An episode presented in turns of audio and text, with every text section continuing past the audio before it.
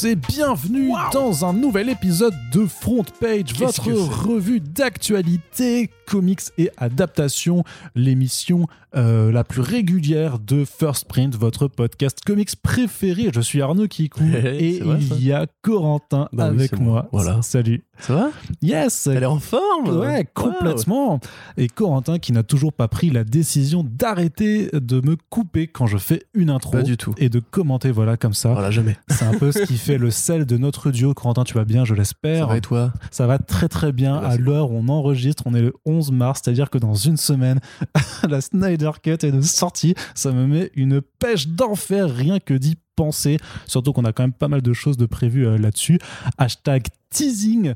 Mais Corentin, nous allons d'abord, bien entendu, commencer par remercier tous nos soutiens sur Tipeee, Oui, évidemment, qui permettent aux émissions de continuer de se faire à ce rythme. Ça nous donne la force euh, de pouvoir vous proposer voilà, en moyenne fort. trois contenus par semaine. On espère que voilà les rendez-vous sur les adaptations, les Super Friends, le retour prochain des omnibus et tout, tout ça, ça vous motive. On est donc dans un front page et du back issues aussi qui arrive pour vous reparler des dernières sorties VF et VO qu'on a kiffé plus ou moins. Mais donc on va aujourd'hui parler d'actualité et on commence, Corentin. On commence avec un petit point juste sur quelques projets de comics euh, indés euh, faits euh, en auto-édition euh, par, France. voilà, par quelques camarades bien de chez nous. On commence donc Quelques camarades.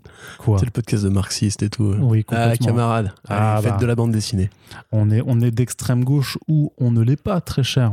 Tout à fait. Et donc, alors non. Arnaud, mais de quoi parlons-nous? Alors on va juste, alors voilà, l'idée c'est juste de parler de trois, de trois projets qui sont actuellement en cours, alors soit qui viennent de sortir, soit qui sont à soutenir, puisque voilà, euh, on estime aussi que voilà des, jeunes auteurs qui font leur propre BD méritent un petit peu d'attention, euh, puisqu'on aime bien ce qu'ils font. Euh, le premier projet s'appelle Hoop Island. Donc c'est un comic book qui mélange des univers de basketball et de baston euh, et qui se passe dans un futur dystopique où grosso modo suite à, une, suite à la, la crise écologique qui n'a pas été résolue puisqu'elle ne le sera pas euh, grosso modo il y a un continent nouveau qui a été formé qui s'appelle Utopia et qui au fil des décennies en fait a été scindé en deux euh, avec une partie qui s'appelle réellement Utopia grosso modo où les riches se concentrent et euh, de l'autre côté du mur on a ce qu'on appelle l'outside avec les outsiders Enfin, donc les la- riches. la, banlieue Les décideurs. les décideurs Ça te va, ça, les décideurs? Ça te va les... et, et de l'autre côté voilà donc dans, dans la banlieue les, les, les pauvres sont un peu laissés dans la misère ce qui me rappelle un petit peu là, aussi La vraie vie. la, la vraie vie mais moi non mais plus par rapport à- au, au contexte qu'on va développer à Suiciders tu te rappelles avec New Angeles qui était euh, Ouais, divisé également Mais euh, qui était aussi un titre de sport futuriste. tout à fait, c'est pour ça que je, que je faisais Oh cette, là là, t'es cette mention. Et donc, grosso modo, euh, dans les milieux pauvres, les gens euh, se sont, grosso modo, il y a, y a une ligue de, de, de free fight qui s'est formée où les gens se combattent à mort pour essayer juste de gagner des sous et de quoi survivre. Tandis que dans Utopia, la cité des privilégiés, c'est le et non pas le football qui est devenu vraiment le, sport populaire à la mode, euh, dans lequel voilà, il y a des euh, contrats mirobolants qui circulent et c'est vraiment c'est le basket, c'est un peu euh, toute la vie. C'est aussi comme ça que les élites peuvent grosso modo occuper la masse pour ne pas qu'elle se pose de questions. Et donc, on a un entraîneur, un coach, justement, qui, euh, qui euh, se rend bien compte que son équipe euh, en question, hein, bien que dedans soit présent le fils un peu du leader, ben, c'est un peu de la merde, va décider de faire quelque chose d'interdit, c'est d'aller recruter un nouveau joueur de basket en allant donc dans la banlieue explorer voilà, les, les combattants de, de, cette ligue, de, de la Fight to Live League. Et donc, voilà, un univers qui va donc montrer comment voilà, un mec qui se bat tous les jours en fait utilise en fait des mouvements qui peuvent euh, être réutilisés au basket donc c'est fait par euh, deux euh, gars de euh, 25 ans qui s'appellent Arthur Dahan et Antoine Zerafa Mhm. Grand fan de Steph Curry. Ex- exactement, mais ça c'est un petit peu un teasing puisque nous les recevrons dans un prochain Super Friends à venir pour qu'ils viennent présenter eux-mêmes leur projet. Et donc c'est euh, sorti, là il y a, y a une, une version gratuite à, à découvrir sur le site Manga Draft et sinon il y a un PDF euh, disponible à l'achat en Pay What You Want. Donc euh, grosso modo c'est 1 euro ou plus en fonction de, de ce que vous voulez découvrir. C'est plutôt pas mal, moi j'ai trouvé pour un, vraiment pour un projet donc, qui, qui se lance en, en, en amateur tout, tout simplement et avec quelques bonnes idées de mise en scène scène et de, et de découpage, euh, un pitch qui est assez bien, assez bien expliqué. Donc, euh, pour les trois projets là dont on va vous parler, euh, on vous met les liens dans la description du podcast, comme ça vous pouvez y accéder directement pour regarder de quoi ça parle. Ma foi, Corentin, un petit mot dessus Oui. Ah. C'est du basket, Oui, c'est de la baston, yes, c'est de la SF. aussi. On aime bien. On aime bien. Voilà. Autre projet également dont je vous laisse hein, souligner l'existence, c'est The Last Shinobi.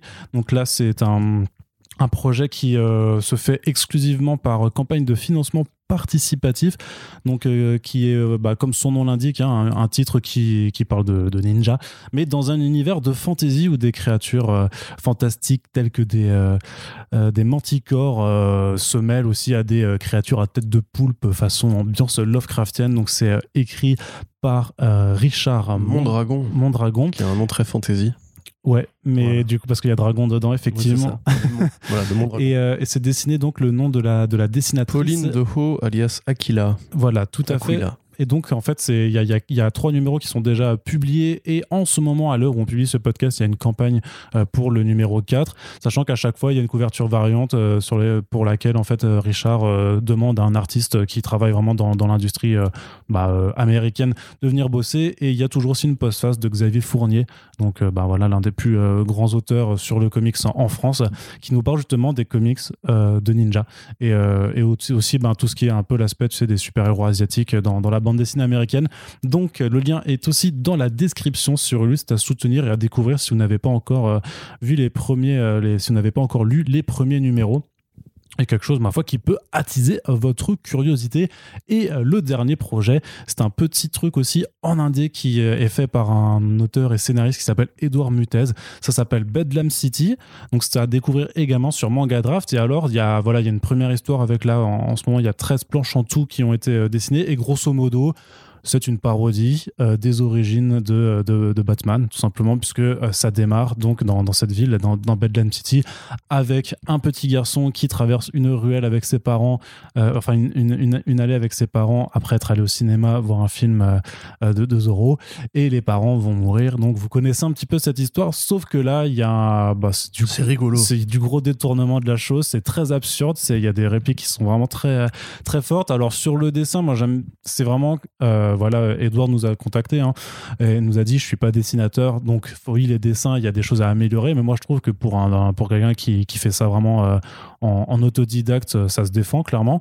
Et euh, surtout moi j'aime bien le jeu des couleurs qu'il a réussi à trouver pour donner vraiment cet aspect de comics. Vraiment, t'as as vraiment l'impression d'être face à des planches qui ont été effectivement imprimées il y a il y a il y a, il y a, il y a 80 ans quoi dans des, dans des pulps euh, d'époque. Mais vraiment, moi, ça me fait vraiment penser, mais je crois pas que tu connaisses un, à une BD qui s'appelle Sentai School, qui est fait par euh, Philippe Cardona et Florence Torta, dont il faudra quand même qu'on reparle un jour dans First Print qui est aussi une parodie en fait qui reprend tous les codes de, la pop culture des super héros des super sentai euh, de, vraiment de tout ce qui existe un petit peu qui le mélange pour faire une sorte de d'école des super héros mais donc avec un ton mais complètement absurde. Ça, part vraiment dans tous les sens et c'est incroyable. Et euh, je ne crois pas que beaucoup de gens en parlent ce qui est un petit peu dommage. Donc moi c'est un peu cet esprit aussi que j'ai retrouvé là vraiment avec euh, ce Thomas enfin ce, faux Thomas Wayne beaucoup trop gentil qui, donne son sou aux malfrats à des malfrats qui comprennent pas et puis qui entraîne lui-même euh, sa, sa propre enfin je, ne vous spoil pas je ne vous Oh spoil là pas. là. mais c'est franchement c'est euh, c'est vraiment plutôt drôle. Donc en plus là pour le coup c'est sur euh, c'est totalement en accès libre. Donc c'est vraiment voilà je voulais juste faire un petit un petit topo pour vous en parler et vous inviter à aller regarder ça. Donc le lien est dans la description. Ça s'appelle Bedlam City. Et euh, ben vivement la suite en ce qui me concerne. Et on continue du côté des comics indépendants en vous parlant d'un projet qui arrive dans une structure plus plus carrée. C'est euh, un roman graphique qui s'appelle Bottled qui est écrit et dessiné par Chris Gooch et qui arrive donc chez Uber Édition, une, euh, donc une maison indépendante qui s'est notamment euh, démarquée par euh, ses choix d'importer des, auteurs et artistes, on va dire tout simplement pas connus euh, forcément du, grand public. Euh, Corentin notamment, tu avais fait un article il y a, deux ans euh, pour parler du projet Billy Noisette de Tony Millionnaire. Donc là par contre, c'est un auteur australien, c'est pas sa première, alors c'est la première fois, c'est la première BD qu'ils éditent de lui en, France et qui s'est fait remarquer pour ce projet qui grosso modo nous parle de revenge porn donc c'est un thriller dans lequel en fait on va on- donc on va suivre une jeune femme Jane qui en a un petit peu marre de, de, se la faire mettre à l'envers, euh, que ce soit par son gars qui le trompe, que ce soit par une ancienne amie qui, euh, qui est devenue un mannequin et qui, euh, bah, qui voilà, qui euh, qui l'a trahi tout simplement et qui va grosso modo un peu euh, décider que puisque ben on la respecte pas elle va aussi arrêter de respecter les autres et va user de différentes méthodes pour euh, arriver à parvenir à ses fins.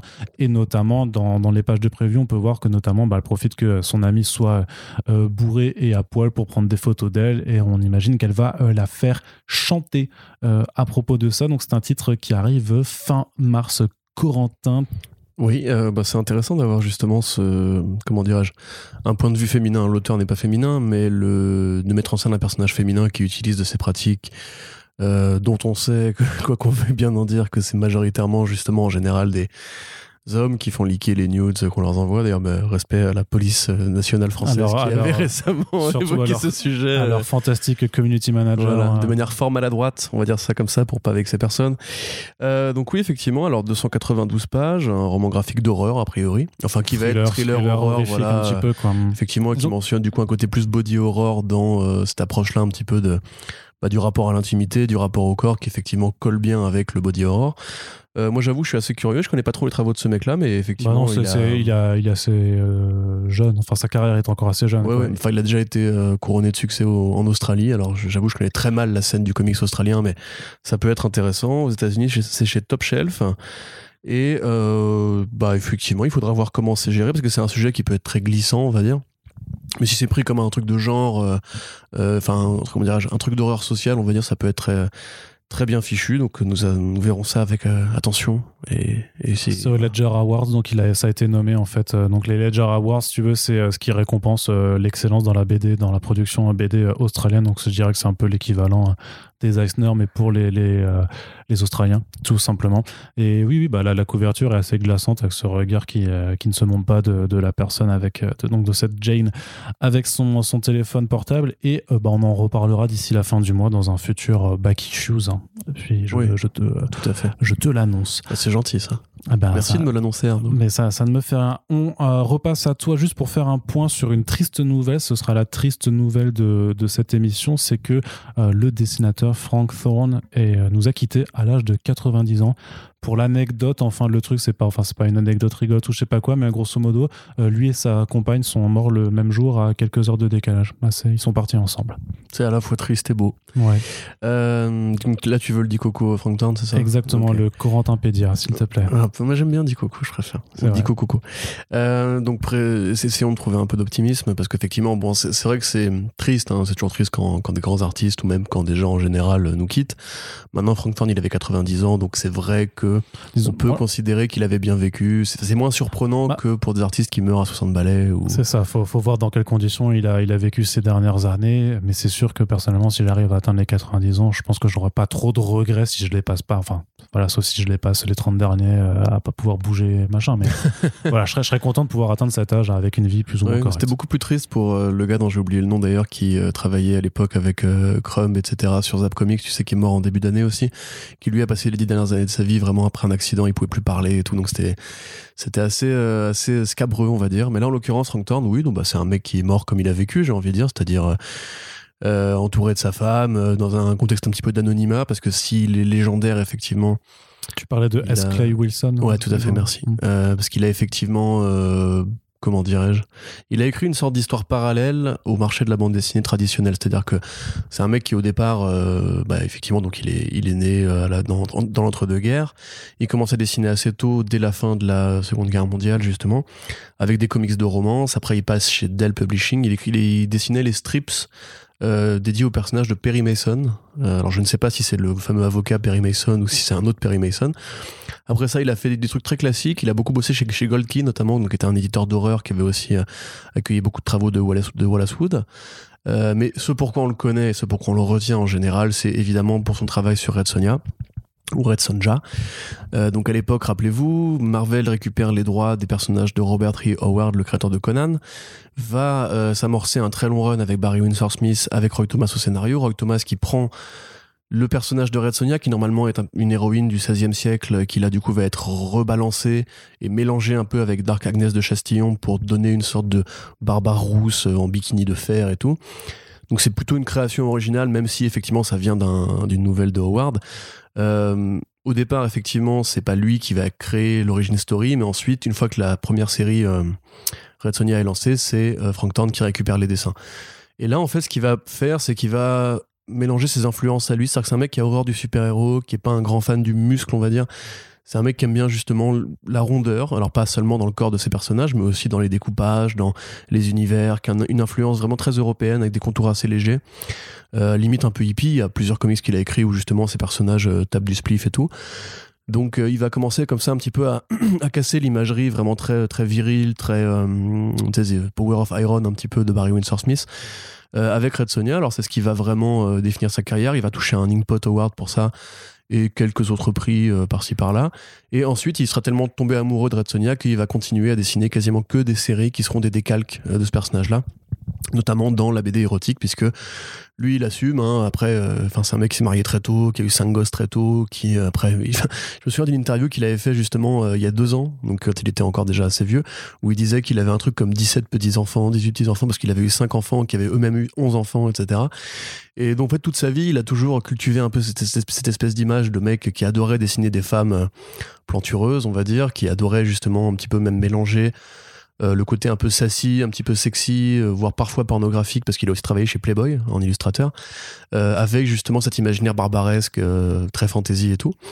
Donc il a créé Ribbit, il a créé, alors je crois que c'était Gita ou Gilta, le, la version vraiment porno de Red Sonia qu'il avait créé plus tard. Et alors moi quelque part c'est vrai que je suis pas forcément le plus gros consommateur de BD érotique. J'ai du mal entre guillemets à, me prendre au jeu de, euh, de l'excitation devant une BD mais euh, si on enlève justement ce côté un peu scabreux c'était vraiment un dessinateur ultra doué, euh, qui a fait un truc qui est, qui est, assez colossal et qui ouais ramenait un petit peu d'influence hippie, d'influence BD européenne, d'influence même BD italienne, on va dire, euh, à la fois dans le côté sexy, mais aussi dans le côté justement les découpages, le travail un petit peu à la, hum, alors pas forcément à la Manara, mais plutôt euh, voilà, enfin toute cette espèce d'école un petit peu de dessin underground et tout. Donc un, grand mec qui euh, toute sa vie il a dit lui il n'aimait pas Kirby, il n'aimait pas Ditko, il a jamais aimé cette espèce de, fédération de dessin très euh, très académique. Donc il s'est fait plaisir, il a créé plein de trucs. Et puis après au bout d'un moment, il a fini par tomber dans l'anonymat comme tous les auteurs qui au bout d'un moment arrêtent de travailler. Euh, si vous voulez découvrir son travail, donc effectivement, il y a Néophélis, une édition, une structure d'édition française qui est très fan justement des vieux volumes de Conan, qui a beaucoup travaillé avec euh, Marvel, j'imagine, et aussi Dynamite pour réimprimer en France les grands passages de Roy Thomas, que ce soit au niveau des strips ou, au niveau des comics qui étaient publiés euh, dans les, années, dans les années 70 et qui a consacré un, enfin deux reliés à le complete Frank Thorne sur Red Sonia. Euh, là récemment, tu m'apprenais que Grave Zeppelin aussi euh, faisait une nouvelle édition de, ce volume-là. C'est plutôt une bonne chose parce que aux bah, États-Unis, du, coup, si, je comprends bien la différence, c'est que Néophilie c'est vraiment les volumes de Red Sonia, euh, la, série solo Red Sonia, alors que là, la, réédition de Grave Zeppelin, c'est les Marvel Features, donc les sept premiers numéros dans lesquels Red Sonia était apparu et avait eu ses, aventures. Quoi. Ouais, ok. donc ce que je veux dire, oui. Alors aux États-Unis, il y a aussi une édition VO qui a été faite avant que Dynamite ne rachète pour de bon les droits de Red Sonia. Euh, qui a été recolorisé, donc c'est enfin chez Marvel qui a été recolorisé, qui est assez dégueulasse à regarder parce que justement c'est un travail qui mérite les couleurs de l'époque et pas des couleurs numériques flashy et tout. Moi je vous conseille vraiment parce qu'effectivement on sait que euh, en France on, aime bien la fantasy, on a un historique qui va avec ça quelque part, c'est un petit peu l'ancêtre euh, de tout ce qui est un petit peu l'enfeuse de Troie, etc. Tu vois le côté justement ce style très européen sur de la fantasy classique avec du sexy, avec des nanas qui se retrouvent généralement en petite tenue et tout. Euh, donc évidemment, il y a un public pour ça, on va dire en France. Et honnêtement, je trouve ça même plus, ouais, plus métissé, plus fantasmagorique aussi, parce que c'est qui crée des monstres, qui crée des environnements, des univers qui correspondent beaucoup mieux à nos critères artistiques à nous en, Europe. Euh, puis voilà, enfin juste putain de géant, grand ami de Joe Kubert, euh, mec qui a bossé vraiment avec toute l'industrie, qui adorait Roy Thomas et tout et qui a participé aussi à, à plein de séries pulp, on va dire post-pulp, tu sais, Le Fils de Tarzan, euh, d'autres séries de barbares, d'autres séries justement de, de jungle adventure, etc.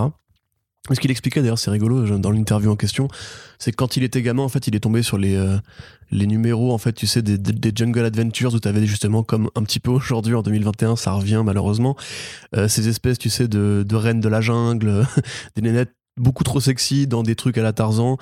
Et il a dit, j'ai découvert ça en même temps que j'ai découvert en fait l'endroit où mon père planquait ses magazines porno. Et je pense que dans ma tête, j'ai fait une sorte de grand boulga et c'est là que j'ai eu un déclic en mode c'est ça que j'aimerais bien dessiner plus tard si un jour je deviens cartooniste. Donc bah il a réussi quelque part, c'est une belle carrière.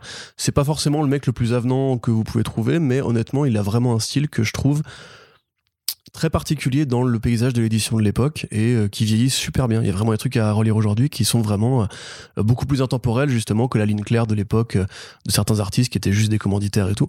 Donc bah respect à lui, respect à sa famille, à ses héritiers qui sont nombreux.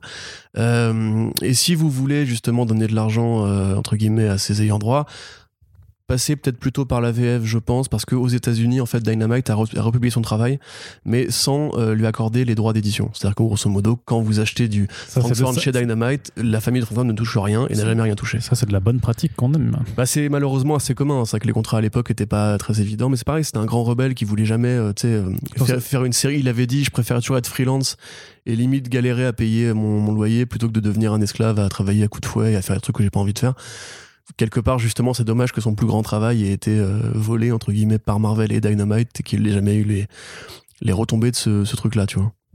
Ouais. Ça me fait un peu penser même tu sais, à Disney qui en rachetant je sais plus quoi là avait euh, c'est très commun dans le truc mais les, romans de Star Wars tu veux dire ouais voilà c'est ça, cette histoire ouais, voilà. malheureusement ça c'est il y, en a beaucoup d'autres Allez, on fait un petit tour du côté de la VO et euh, des Big Two euh, avec l'annonce d'une mini-série The United States of Captain America par euh, un de nos auteurs qu'on aime bien par ici qui s'appelle Christopher Cantwell qui a été annoncé dans la vague de célébration de l'anniversaire de Captain America qui voilà va fêter en 2021 ses 41 c'est pour ses 41 ses 80 ans d'existence après donc sa création. 41 ans d'existence. C'est tout jeune Marvel hein. après c'est voilà sa création par Joe Simon et Jack Kirby en 1940 41. On avait déjà évoqué qu'il y aurait un, one-shot euh, commémoratif, euh, en fait, qui va, qui va justement reprendre euh, à la fois la première histoire de Joe Simon et Jack Kirby, puis aussi la réintroduction de Stanley et Jack Kirby quand justement les Avengers découvrent Captain America hors dans l'âge d'argent. Dans l'âge d'argent, effectivement. Euh, donc voilà, ça c'était le, grand hommage euh, où ces deux histoires sont reprises par plein d'artistes différents que Corentin il avait fait pas, c'est nul, dit, comme ça. c'était un peu grosso modo ton argumentation. Pas du tout, Et là, on est sur un truc un peu plus, plus intéressant à mon, à mon sens, donc avec cette mini-série où grosso modo, on va être face à un vilain qui s'empare euh, du bouclier de Captain America. Et du coup, toutes les personnes qui l'ont porté, c'est-à-dire euh, Steve Rogers, mais aussi John Walker, donc US euh, Agent, Bucky Barnes, le Winter Soldier ou Sam Wilson Falcon, en fait, vont. Isaiah Bradley aussi, j'imagine. ben pour le coup, c'est pas ceux-là qui sont montrés effectivement. Il y a juste ces, ces trois autres là, mais qui sont les principaux, euh, on va dire, euh, à avoir endossé, endossé ce rôle-là. Euh, après, peut-être que Isaiah Bradley sera aussi présent plus, plus tard dans, dans, la mini-série. Ouais, aussi, j'ai pas l'impression que ce soit le projet, mais grosso modo, vont s'allier tous ensemble pour aller retrouver celui qui a fait ça, sachant que ce sera forcément l'occasion ben, d'évoquer qu'est-ce que c'est le symbole du bouclier. Au-delà du bouclier, hein, quel est le symbole de Captain America? Donc, ce sera dessiné à, par différentes équipes créatives pour chaque numéro. Ça commence avec Josh Trujillo et euh, Han Balzadoua. Et personnellement, le fait d'évoquer aussi les United States of Captain America, pour moi, quand même, forcément, une image un peu politique aussi euh, dans le fait que ah bon? Oui je te jure que justement les États-Unis c'est pas forcément et comme enfin comme beaucoup d'autres pays où les gens sont unis et qu'il y a peut-être aussi une volonté c'est d'essayer un peu de rassembler euh, bah justement en fait l'Amérique avec ce, ce, titre comme ça si tant est bien sûr que les Américains soient majoritaires à lire des comics ce qui n'est hélas pas le cas. Mais tu vois, en, avec d'un côté Steve Rogers, euh, euh, de, de l'autre euh, Sam Wilson et, encore de l'autre John Walker, c'est quelque part différents spectres aussi de, personnes qui sont pas les mêmes, qui n'ont pas les mêmes opinions, mais qui ont quand même toutes porté quand même ce, costume à un moment pour défendre une forme d'idéal américain. Qu'est-ce que tu en penses toi de ce, de ce projet? Non, je pense que ton analyse est, est, la bonne. Enfin, c'est vrai que là on sort. Ça me fait plaisir pour une, pour une fois. D'habitude en off, hein, je vous le dis, d'habitude à chaque fois qu'on il dit tu dis trop de la mais je te jette des cailloux c'est ça ouais mais t'arrives bien à parler malgré ça il est très méchant je te pas déconcentrer ça c'est parce que tu vises le nez à chaque fois et pas la bouche donc ça m'intéresse voilà. parce que je vais mieux viser maintenant. Voilà. Euh, non mais c'est vrai qu'on sort d'une élection qui a, qui a montré justement la, la fracture idéologique aux États-Unis le fait que plus que jamais, l'opinion était scindée en deux, un petit peu comme euh, en France, justement. Enfin, comme dans plein de pays, malheureusement, c'est vrai qu'aujourd'hui, les idées se radicalisent tellement vite.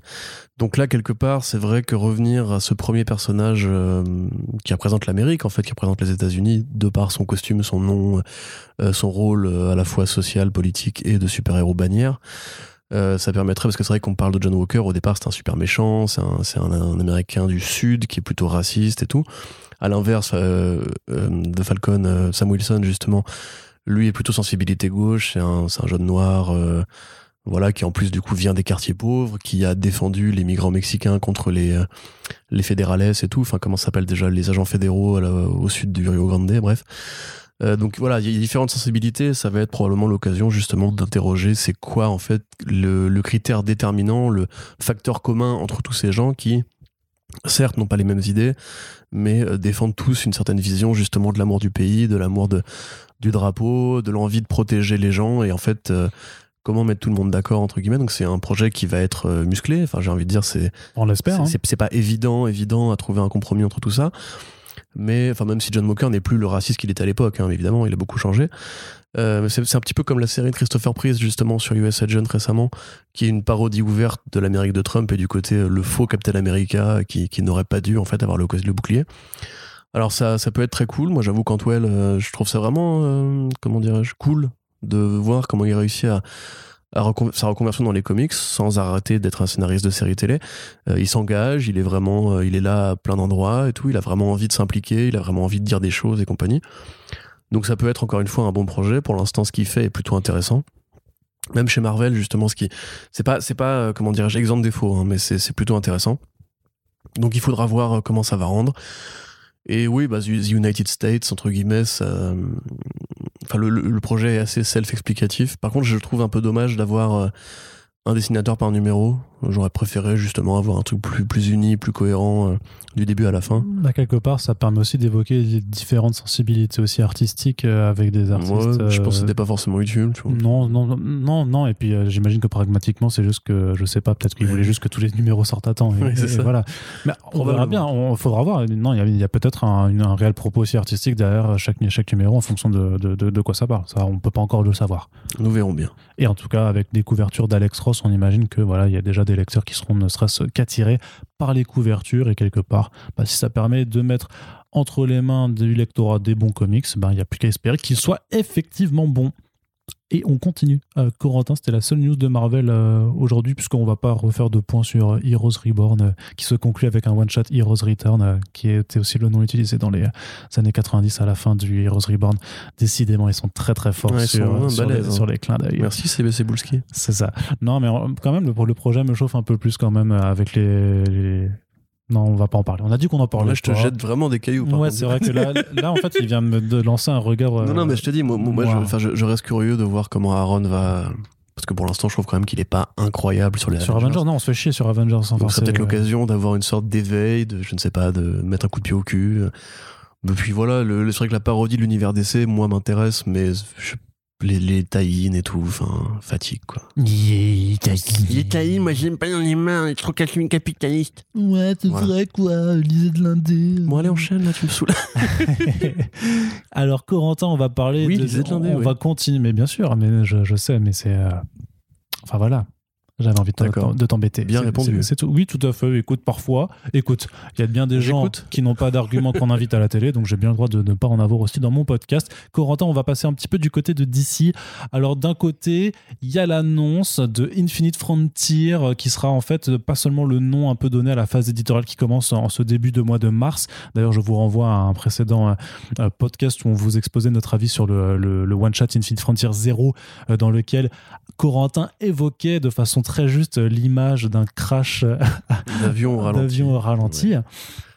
Et donc là, en fait, Infinite Frontier, c'est aussi le nom qui est donné à l'event estival, donc euh, qui, qui euh, commencera à partir du, du, mois de juin, où grosso modo, bah, on oui, Corentin. Non, je, suis désolé, c'est avant que tu commences, je voulais juste dire que Spider-Man allait encore passer en hebdomadaire. Oui. J'en ai marre de Niclo. Je veux que Niclo démissionne. Je veux qu'on foute la paix. Mais en fait, il y a. J'en ai marre de.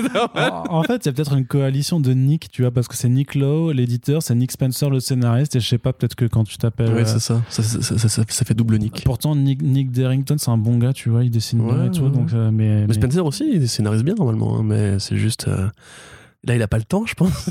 ouais, c'est. Le mec, il va faire 50 numéros en un an, tu vois. Enfin, Ouais, mais c'est- peu. c'est c'est vrai que pour les lecteurs de Spider-Man en VO, c'est euh, faut avoir le, le porte-monnaie euh, aussi solide qu'une toile d'araignée. Si tu me permets ce petit mot euh, d'esprit. Ouais, mais j'ai pas mal, ça, Ah, bah, c'était- Plus d'araignée, Ah, plus des Spider-Man. C'est- pour ça. Euh, Ah là là. tu vas nous faire une imitation de Patrick l'étoile de mer assez, assez fantastique. Ah, J'ai essayé Krusty, mais. Écoute, chacun sa vocation. Allez, On continue. continue. Voilà, voilà, donc, donc, Infinite Frontier, Infinite événement Front- cet été. Voilà, c'est ça. Donc scénarisé par euh, Joshua Williamson. Jo- Joshua. par- on va y arriver quand même. Un, un peu de, un peu de tenue, s'il te plaît, Corentin. Euh, par Joshua Williamson, qui euh, c'est un peu le twist, euh, le plot twist de 2021, est devenu le nouvel architecte d'ici euh, sans que personne euh, n'y fasse On gaffe. c'est ça, parce que bah, son flush c'était quand même pas ouf non plus. Il y avait deux trois arcs qui étaient pas pas dégueulasses, mais sinon c'était. Non, mais euh, Redwood. Redwood et Ravager, moi j'étais j'étais bien. Ouais, mais Il m'avait mis bien. Attends, mais Redwood et Ravagers, c'était pas Joshua Williamson, c'était Matthew Bah, si. Rosenberg. Non, Mathieu Rosenberg, c'était Grifter. Ah, Oui, oui, c'est les deux séries qu'on avait ah oui, oui, d'accord, oui, c'était la. Non, je, je, je, je. Oui, bah peut-être, effectivement, que euh, c'est son. Enfin bref. lui les Titans et il fera des petites euh, rom-com stylées avec Ravager, euh, des, des Redwood. On verra bien. Mais en tout cas, là, le, programme est quand même plus vaste, hein, puisque Infinite Frontier sera vraiment un petit peu d'aller explorer euh, justement ce multivers plein de possibilités. On parle grosso modo d'un retour de Justice Incarnate, donc le groupe de justiciers venu de tout le multivers. Euh, Alan Scott qui part à la recherche de euh, ses comparses euh, perdus encore de la Justice Society of America, puisque tout le monde n'a pas réapparu non plus euh, avec Infinite Frontier 0. Et puis une enquête sur le fameux Elseworld, la deuxième terre qui est au centre de ce nouveau multivers réinventé, dont on connaît aujourd'hui la, la tenure et le vrai nom, mais euh, qu'on ne vous spoilera pas pour ceux qui ne lisent que de, de l'AVF. Euh, Corentin, ça, ça, ça t'inspire un petit peu ce, ce Non. truc Non. Non, non. Pour- Ça m'inspire pas. Pourquoi? Bon, parce que je suis fatigué. Voilà, j'ai du mal à, à continuer à m'emballer pour une boîte qui manifestement n'a plus envie de, de me faire plaisir à moi. Euh, après, c'est très individuel. Quelque part, c'est c'est Oui, parce que t'es pas, pas le seul euh, lecteur de DC en ce moment. Non, hein, je te, évidemment. je te Bah, le remarque, on hein. pourra se poser la question, mais euh, parce que techniquement, Mais enfin, parce que techniquement, c'est vrai que moi, Future State, c'est c'est la douche froide de, de ce début d'année. Mais encore une fois, c'est c'est cool de savoir qu'ils considèrent encore la possibilité de faire des événements en juin euh, pour donner une ligne de, perspective à, cet univers-là. Maintenant, c'est vrai que oui, j'admets avoir un peu de mal à, ne pas voir les, les dessous marketing qui vont avec, ou même avoir l'impression de ne pas avoir déjà lu ça, en fait. Tu vois, à force, peut-être que c'est la lassitude de 10 ans de DC Comics qui commence à me tomber dessus. Mais je sais pas, enfin maintenant en plus on sait qui est, qui est le vilain, on sait a priori comment ça se termine puisqu'on a lu Immortal Wonder Woman, donc tout ce qui vient entre les deux c'est des oui, interstitiels. bah, oh, oh, t'exagères. D'accord. Merci Arnaud. Mais non, mais partant de là, partant de là, euh, c'est Vas-y toi, mais dis, dis, dis le bien que t'en Mais penses. non, mais c'est non, mais l'analogie que tu fais, c'est un petit peu comme de dire que euh, voilà, vu que tu sais qu'à la fin tu vas mourir, ta vie n'a aucun intérêt. Alors en, tant que terme, ta vie n'a peut-être aucun intérêt, Corentin. C'est toi qui nous le diras. Euh, ben, on en reparlera au, au moment de, ta, de, de ton départ, mais en attendant, tu peux pas le dire. Tu vois, tu, tu peux pas dire que euh, tout ce que tu vas faire n'a aucun intérêt juste parce que tu sais qu'au final ça ne servira à rien. Enfin, on n'est pas nihiliste à ce point non, non, non, plus. mais attends, mais attends, mais c'est. Parce que là tu parles un truc c'est- super long. c'est- pas parce que quelqu'un a déjà écrit qu'effectivement à la toute fin euh, tout disparaîtra euh, que ça veut ça n'a pas d'intérêt de, de suivre le, euh, Non, le- mais les, voyages non, entre tu, temps. tu m'as pas compris. Là je suis pas en train de te dire. C'est pas parce le que chemin est pas important, etc. Non, ce que je suis en train de te dire, c'est que ils se sont pris à leur propre piège de d'écrire ces futurs en fait qui du coup bah qui donnent sont- mais qui sont possibles. déjà les points de chute Oui, mais qui restent possibles et qui peuvent encore être changés. qui restent possibles. À, à Gotham, le magistrate, c'est acté maintenant, tu vois, par exemple. Oui, mais ça va arriver. oui, mais le Il y aura une suite à l'arc détective. Le Magistrate, oui, mais le Magistrate c'est en 2025, c'est pas à la fin des temps. D'accord. Forcément, le, le futur proche, il est, il est maintenu parce qu'il était très mais à la fin des temps, mais le problème c'est qu'on peut pas spoiler. Si à la fin des temps, il y a une- un combat final entre euh, Oui, Clark, entre- euh, Diana et et machin. ce personnage, et que techniquement on t'explique que euh, Infinite Frontier commence et termine avec Diana, t'es obligé de te dire que c'est canon tout ça. Tu vois ce que je veux dire? Puisque c'est elle qui introduit le numéro et Oui, oui. Immortal Wonder Woman te, te dit que c'est la bataille finale pour la vie. Donc, euh, C'est une, proposition et d'i- et d'ici là, de toute façon, c'est très bien que les plans risquent de changer. Ou oui, que... non, bien sûr. Après, voilà. Enfin, d- je- Déjà, faudrait qu'il y ait des plans. Nous, allons dire du bien de DC juste après, donc j'ai pas envie de passer pour ce, ce gros aigri, etc. Il y a encore plein de trucs bien qui sortent chez DC Surtout que t'es tous pas les- aigri. tout- toutes les semaines, etc. Là, on vous fera tout à l'heure un back issues où on vous dira tout le bien qu'on a pensé de, de Swamp Thing, par exemple, de Ramvi. Euh, Il y a plein de voilà, les projets de Tom King sont toujours intéressants et tout. Mais c'est vraiment, je te dis, c'est le côté, euh, la fatigue des relaunch peut-être, la fatigue de voir encore, toujours devoir expliquer. Là, le fait de partir en enquête pour trouver la Justice Society, ça me rappelle vraiment les enquêtes pour comprendre ce qui est arrivé aux 10 ans modifié par le Docteur Manhattan et tout. Et en fait, à force, ça ne prend plus parce que j'ai vraiment l'impression que même eux, si tu veux, sont dans une sorte d'esprit bicéphale en mode à la fois on ne veut pas euh, que la continuité gêne les auteurs, d'où le Omniverse qui permettra de développer des histoires sans obliger les gens à tout lire. Et en même temps, on me dit mais on ne renonce pas à ce- cette, trame-là qui va continuer, etc. Je, il faudra faire un bilan d'ici un an. Pour l'instant, moi, ça, ne m'excite pas. Après, peut-être qu'ils trouveront euh, une façon de faire qui, mettra tout le monde d'accord, etc. Je, l'espère. Franchement, je, suis, je serais très content si ça marche. Mais tel quel, là, DC depuis un an, je commence un peu ouais, à avoir un petit peu. J'en ai marre, quoi, c'est fatigant à la fin de voir des mecs qui n'arrivent pas juste à se positionner sur une idée. Euh, Doomsday Clock, c'était une plantade. Euh, le Scott Snyder, Dark Multiverse, etc., moi, ça m'a fatigué. Le, dernier truc qu'il a fait, Death Metal, euh, fatigué, fatigué aussi. Future State, c'était pas terrible. Tu sais, à force. euh, quand tu es dans une relation toxique comme ça, tu finis par te dire, bah, je, vais, je vais te quitter, tu vois. Enfin, je suis pas, je suis pas bien avec toi, là, manifestement. Donc, le- je prends mes bagages et je me casse, tu vois. A- Pourquoi a- tu me regardes avec insistance quand tu dis ça J'espérais que tu comprendrais le sous-entendu. Il va me faire, il va Mais me faire non, pleurer en je podcast, rigole. le con. hein. Non, mais voilà, tu vois, c'est plus ça, c'est plus de la lassitude. Après, encore une fois, si l'événement est bien, j'en doute, parce que Williamson, même s'il m'a agréablement surpris sur Redwood, il m'a plutôt désagréablement surpris ces dernières années. Donc, euh, voilà. Effectivement, si c'est lui le grand architecte de, de l'univers maintenant, je. Plot twist. Ouais, hein. Déjà, ça me fait chier qu'il ait récupéré Ro- enfin, Robin, euh, bah, Damian Wayne, quoi. Donc, euh. Bah attends, on sait pas, on sait pas ce que ça donnera. Ah, ça. Patrick ça se trouve, tu vas être. euh, Peter Ouais. Tomasi. Mais, mais- mais oui, mais tu, tu restes un petit peu là, euh, ancré dans ce qu'on t'a donné il y a quelques années et tu veux pas. C'était bien, on me l'a arraché trop vite, les Super Sons, mec, putain. relis-les. Fait chier. Relis-les. D'accord. le cynisme. Bah, Mais tu peux les relire, tu t'en bats les couilles qui, pas, c'est pas que tu t'en bats les couilles, c'est qu'à un moment il faut aller de l'avant et il faut arrêter de se rattacher parce que c'est comme dans une autre mesure les gens qui se rattachent à la, tri- à la trilogie originelle de Star Wars et qui refusent d'aller de l'avant parce qu'on leur donne pas autre chose. Très bonne allégorie, tu m'as couché. Voilà, tu as gagné ce débat. Ah, ça me fait plaisir. Je- Là j'ai un point. J'ai un Donc, et toi, t'es content ou... un point débat. Non, bah non, moi je suis pas content, je m'en fous, je m'en fous. mais, c'est pas- casses les couilles. mais le truc c'est que c'est le rôle de méchant. Bah oui, mais bah, c'est un peu les, un peu les rôles qu'on, qu'on s'est donnés aussi, c'est un peu nos, nos personnages de, de fiction, on va dire.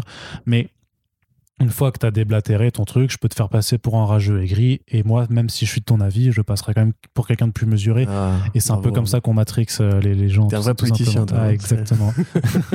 non, mais grosso modo, Petit coup 2027. moi j'aime bien quand même. J'a- J'aime bien, tu vois. J'aime bien la Justice Incarnate. J'aime bien. envie d'avoir J'aime bien Multivers. J'aime bien euh, ce qu'est le- l'Elseworld. Et j'aime bien qui est le grand méchant qui, qui se cache derrière. Donc j'ai quand même envie.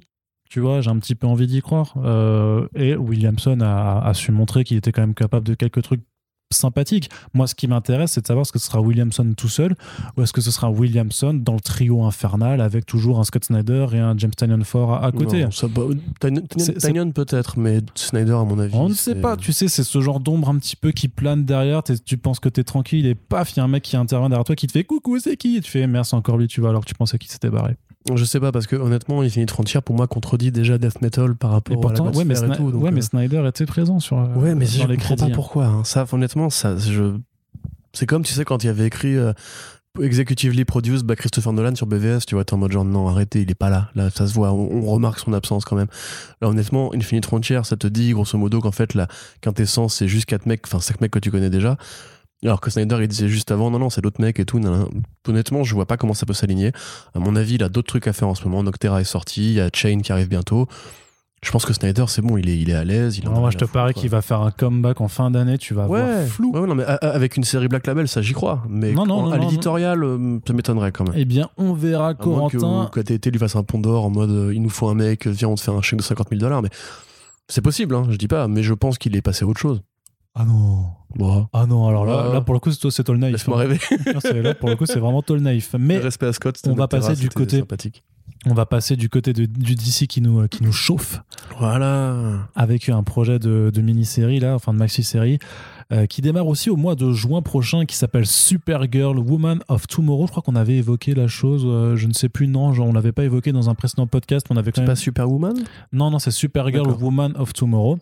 Euh, mais justement, le titre sur Kara Zor-El, Superwoman de Future State, écrit par Marguerite Bennett, c'était très compliqué à lire. Donc, quand, quand, quand, quand Bleeding Cool avait commencé à dire, ouais, il y a un titre Supergirl qui va être annoncé, j'avais un petit peu peur que ce soit de nouveau Marguerite Bennett qui soit à l'écriture.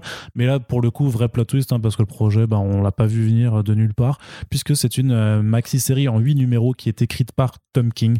Donc, Tom King, c'est Sheriff of Babylon, c'est Mr. Miracle, c'est un run de Batman assez incroyable. C'est Rorschach. Euh, c'est Rorschach euh, en ce moment, c'est Batman Catwoman qui est un petit peu moins bien. Et euh, c'est également Strange Adventures avec euh, Mitch Gerads et euh, zut, euh, Oui. Evan euh, Oui, Shainer. Evan Evan et, ouais, c'est- euh, et Mitch Gerrard, c'est ce que je viens de dire. Et donc là, par contre, c'est donc Supergirl, c'est dessiné par Bilquis Evely, une Et là, formidable, plaisir. ah, la formidable artiste qui a Une fait brute, on l'aime. qui a fait The Dreaming, qui a fait du Wonder Woman, qui avait commencé, je sais pas si tu te rappelles, avec Sugar and Spike, du coup, Tout à fait. Qui était génial. qui était J'ai incroyablement. adoré cette série, moi. Ouais. Donc, euh, références au Batman des années 60 avec les costumes et tout, le Zebraman aussi et tout, c'était génial. C'était voilà un titre encore inédit euh, qui le restera certainement parce que c'est beaucoup trop confidentiel, je pense, pour que euh, Urban se risque à le publier. Quoique, quoique, je sais plus la longueur. Mais dans le Batman bimestriel, vu que des fois ils insèrent des, des Non, mini-séries, non, tout ça, Ne, rêve- ne rêvons pas, ne rêvons pas. euh, franchement, faudrait que je regarde juste la, la longueur que ça fait, mais ce serait vraiment une bonne. euh, tu sais, Ah, moi je serais content, mais je pense pas. Moi, je l'achète direct s'ils le font. Et je, je, je milite pour, euh, pour le mettre dans les mains des, des gens comme ça. Enfin bref, Euh, meilleur alignement des étoiles en tout cas. Sur ce personnage, moi je l'attendais pas du tout, mais bon, il y a Crypto sur la couverture aussi, donc euh, déjà on sait que ça va être cool. Mais euh, on s'attendait pas, je m'attendais vraiment pas à retrouver Tom King sur un personnage tel que Supergirl, euh, clairement par rapport à son, son, son passif précédent. Et Bill Kusevich aussi, ça faisait, ça faisait longtemps qu'on attendait de savoir ce qu'elle allait faire après son passage justement sur The Dreaming. Je suis ultra chaud. On sait pas de quoi trop ça va parler forcément, mais juste sur le principe d'avoir cet auteur et cette dessinatrice, je suis. Ouf, je, je transpire même tellement j'ai chaud, euh, tellement je suis euh, voilà, enthousiasmé. Comment, comment s'appelait la série de Mariko Tamaki sur Supergirl qui était vachement bien déjà? Bing, super. Bing Super, il y a ça. Bing Super. Il y a déjà ce que fait Tam- Tamaki aussi sur les, toute la partie DC Kids. Et enfin, DC Inc, Zoom, machin, DC Kids. Et là, en plus, t'as ce truc-là qui arrive. Et tu sens en fait que DC comprend un petit peu, je pense, l'intérêt de ces projets qui sont très indépendants, qui sont pas connectés au multivers, qui sont pas connectés à la trame principale. Alors, je t'arrête quand même parce qu'il y a quand même le logo Infinite Frontier sur le, la couverture. Je pense que ce sera autocontenu. Très honnêtement, je suis prêt à parier euh, de l'argent. D'accord, Voilà. combien Alors combien Parce que là, on est face à pas mal de témoins. Combien tu es prêt à 10 parier? balles. 10 balles. Eh 10 bien, balles. c'est 10 balles Voilà. qui seront mises en jeu sur le fait que donc ce sera très autocontenu, c'est ça Tout à fait. Eh bien, on en reparle d'ici la fin de l'année. Mais tu, tu tiens le pari. Ah, je tiens le pari. Ok, d'accord. Tu paieras ton grec. Encore. hein. Euh, Nope. Donc voilà, Tom King, effectivement, c'est vrai que je sais qu'il a ses détracteurs. Et quelque part, je comprends. Mais il a aussi ses, euh, ses écueils. Je dirais, euh, Heroes Oui, voilà, Crisis, c'était pas terrible. euh, Non, mais final, même pour moi, la fin de son run de Batman était. Je sais pas s'il était occupé à préparer d'autres trucs. Ou bah, il s'est fait un peu mettre de côté quand même. hein. Ouais, il y a peut-être de ça, des motivations, mais tu vois, par exemple, tout- toute la partie. Est-ce qu'on peut spoiler aujourd'hui avec le temps? Alors, euh, oui, puisque. euh, Oui, il est, enfin, Toute la, toute la partie en- en Night of Vengeance, on va dire, tu vois, euh, pour faire la référence que personne ne comprendra si vous n'avez pas lu Night of Vengeance. Ça, ça m'a, ça m'a saoulé. Très honnêtement, ça m'a saoulé la fin. C'était les dialogues, la répétition, c'était les motifs de poèmes et tout, qui, ou de pièces de théâtre ou de chansons qui mettaient, c'était effectivement assez pompeux. Par contre, depuis, je trouve que Strange Adventures, c'est inattaquable. À mon avis, vraiment, c'est un des meilleurs trucs qui sort en ce moment chez DC. Rorschach, c'est, c'est étonnamment, euh, moi, tu vois, moi qui, Oui, qui, toi. qui, qui- qui déteste qui a un touche, rapport euh, très particulier à à mon pote barbu euh, de Northampton. Pour le coup, franchement, ça tient carrément debout. Enfin, même bon, Batman Catwoman, c'est plus compliqué, je trouve. Mais honnêtement, il est vraiment très fort en ce moment. Il est sur une- un super streak chez le Black Label en, sur les séries autocontenues. C'est pour ça que j'espère que ce sera encore le cas. Même, je pense qu'il il, il n'aurait pas le temps de s'impliquer dans le, tout le plan de DC, etc. Donc, super nouvelle. Et ouais, effectivement, Sevely, euh, franchement, c'est un peu comme Vanessa Del Rey, tu vois. Ces espèces d'artistes, bon, féminines en l'occurrence, en sous-main, qui font toujours du très bon taf sur le côté un petit peu. euh, euh, les personnages plus à la marge, comme The Dreaming et tout. C'est génial de l'avoir confié à un projet aussi gros que ça, tu vois. Et vraiment, ça me fait penser à Supergirl Being Super dans, cette, dans ce côté. euh, les séries un peu prestige sur un personnage comme, comme Kara, qu'on a peu souvent l'occasion de voir finalement. Donc ça fait carrément plaisir. Moi, je suis, je suis et j'ai très hâte de, de poser les mains sur ce projet. Yes. Et donc ça arrive en, euh, en, en- en juin euh, 2021, puisqu'il y aura voilà, donc un, un mois, un été, hein, ma foi, qui va être euh, assez intéressant. C'est un peu le retour voilà, des, des grands projets Steve et Mhm. tout ça. Ce Donc, serait juste euh, bien s'il n'y avait pas que euh, Tom King qui. Tu as Bendis par exemple. bah, Bendis, il démarre sa Justice League, donc on va bien Ouais, voir ce que ça donne. il a moins de projets justement autocontenus dans son coin. Ah oui, bah moi je dis encore une fois, Cover, volume 2, Pearl, volume 2. hein. Ouais, moi je dis encore une fois, filez-lui un putain de Batman Polar avec, avec Alex Maliv et puis. La vie serait belle. Mais euh, tu sais que j'y ai repensé, j'y ai repensé parce que là-dessus, avec Alex Maliv notamment, il y avait euh, le- le- la deuxième partie de Léviathan qui avait été annoncée, qui a finalement été euh, mise en pause et dont on n'entend plus parler, c'était le Léviathan Checkmate. C'est mort, non C'est mort, non? Bah, on- ça, a été, ça a été reporté jusqu'à nouvel ordre au- à l'été dernier, de mémoire, ou à l'automne dernier, et depuis, on n'a plus de nouvelles. Et bah, en termes de trucs d'espionnage et tout ça, c'était quand même un peu de ce genre de délire, quoi. Même si c'était pas, c'était pas si ouf que ça au final, mais euh, il y avait quand même une, une suite de l'histoire à raconter, mais vu que là, Ouais, on ouais, est bien. Frontier. Le, le- le Batman Universe qu'il avait fait avec Darrington était vraiment super bien. Peut-être que. Bah, on verra bien, voilà. Ne tirons pas de plan sur la comète. Tout à fait. Euh, du côté de l'un des maintenant, euh, en VO, Joe Madureira annonce euh, enfin euh, la conclusion de, de Battle Chasers. Alors. Putain, 20 ans. Pour le coup, il a enterré les Arlésiennes des Arlésiennes. Tu vois, et en plus, c'est pas lui qui l'a Quand on râlait après Geoff Jones, oui, alors ça, je vais y venir, parce que c'est aussi un, un- un petit scandale. Quand on, quand on râlait sur Geoff Jones qui n'arrivait pas à se motiver pour faire euh, Doomsday Clock ou Free Jokers, franchement, Joe Madureira, il donne des leçons, mon gars. Alors, pour ceux qui ne voient pas qui est Joe Madureira, je vais faire un truc très rapide, hein, parce qu'il y a des, tonnes d'articles qui ont été écrits sur, sur lui, des vidéos, etc. Euh, donc, c'est un artiste, euh, un prodige de l'industrie, qui a commencé à dessiner très tôt quand il était adolescent, à 15-16 ans, je crois, qui à l'époque débarque chez Marvel pendant les années 90, en 95-96 par là, et qui va euh, travailler sur les X-Men, notamment Uncanny X-Men, qui est un mec qui est connu pour avoir un dessin à la croisée des genres entre le jeu vidéo de combat, on va dire un petit peu à la Capcom SNK, et euh, le manga et le comics. Donc c'est un gars qui aime bien les proportions très exagérées, les, les combats très dynamiques, très élancés, très souples et tout, Euh, et les structures de corps, tu sais, très, très, très, caricaturales, pardon, assez cartoon. Quelque part, c'est aussi un des mecs qui a annoncé la mode du, du très cartoony des années euh, 2000, euh, mi- jusqu'à mi-2000. Euh, c'est considéré comme une légende de l'industrie parce qu'il a marqué toute une génération qui, à l'époque, probablement euh, cherchait justement ce genre de métissage. parce que C'est vrai que c'est aussi l'époque où le manga a commencé vraiment à péter très très fort, euh, qui avait besoin un petit peu de jeux vidéo aussi, qui avait besoin un petit peu justement de ce croisement des imaginaires. Il a fourni ça. Et euh, à ce moment-là, en fait, en travaillant chez Wildstorm, il avait commencé une série qui s'appelle Battle Chasers, qui est une série de fantasy qui mélange un petit peu des références steampunk, arcane punk, je crois que ça s'appelle justement ce, ce sous-genre-là. Donc il y a un truc de steampunk qui est croisé avec de la science-fiction et de la fantasy et tout. Il sort euh, 9 numéros et en septembre 2001 euh, est annoncé euh, Battle Chaser 10 qui devait être la fin de la série pour le mois de novembre et la mise en pause puisque Joe Madureira qui justement est un fan de jeux vidéo veut prendre une pause dans sa carrière d'illustrateur pour aller faire du jeu vidéo, monter une structure euh, et de développement et tout en concept artiste, etc. Alors il se trouve que ça lui a bien réussi parce que même s'il a mis du temps à vraiment faire son trou, il a quand même créé la série Darksiders, euh, qui est une série de beat'em all qui prend pour héros les, Chevaliers- les Cavaliers de l'Apocalypse, euh, qui je crois a eu droit à un troisième numéro malgré l'échec euh, du, du second Darksiders 2. C'était lequel déjà? Le premier c'était Guerre, le deuxième c'était Mort, je crois, Death, dans le 2. Tu l'as pas fait toi Death, si, si, je les ai tous faits. Death. voilà. Et après, du coup, il devait y avoir le 3, c'est là que THQ s'est cassé la gueule, qui éditait le jeu, que lui a démissionné du studio Vigil Games pour aller, du coup, fonder euh, Airship euh, Enterprise, Syndicate, je sais plus exactement. Et que là, il a dit, euh, écoutez, je vais revenir à Battle Chasers. Alors, sur Comics Blog, vous avez tout un tas de d'actualités qui remontent jusqu'à 2011, hein, donc ça fait déjà 10 ans qu'on attend. En 2011, il en parlait déjà. En 2013-14, il dit je vais lancer un jeu vidéo et un comics. En 2014-2015, il fait un crowdfunding, alors qu'il gagne 800 000 dollars quand même. Et à chaque fois qu'on lui en parle de Battle, Chaser 10, il dit je n'ai pas le temps en ce moment, je n'ai pas le temps, c'est compliqué, etc. Alors il y a un mec qui m'a fait beaucoup rire, c'est il a dit, qui disait sur les réseaux, s'il avait dessiné une page par an, euh, le truc serait sorti là en fait, et c'est lui qui aurait, qui aurait pu le dessiner. Même limite, tu dis une case par mois, il l'aurait fini il y a 10 ans, tu vois.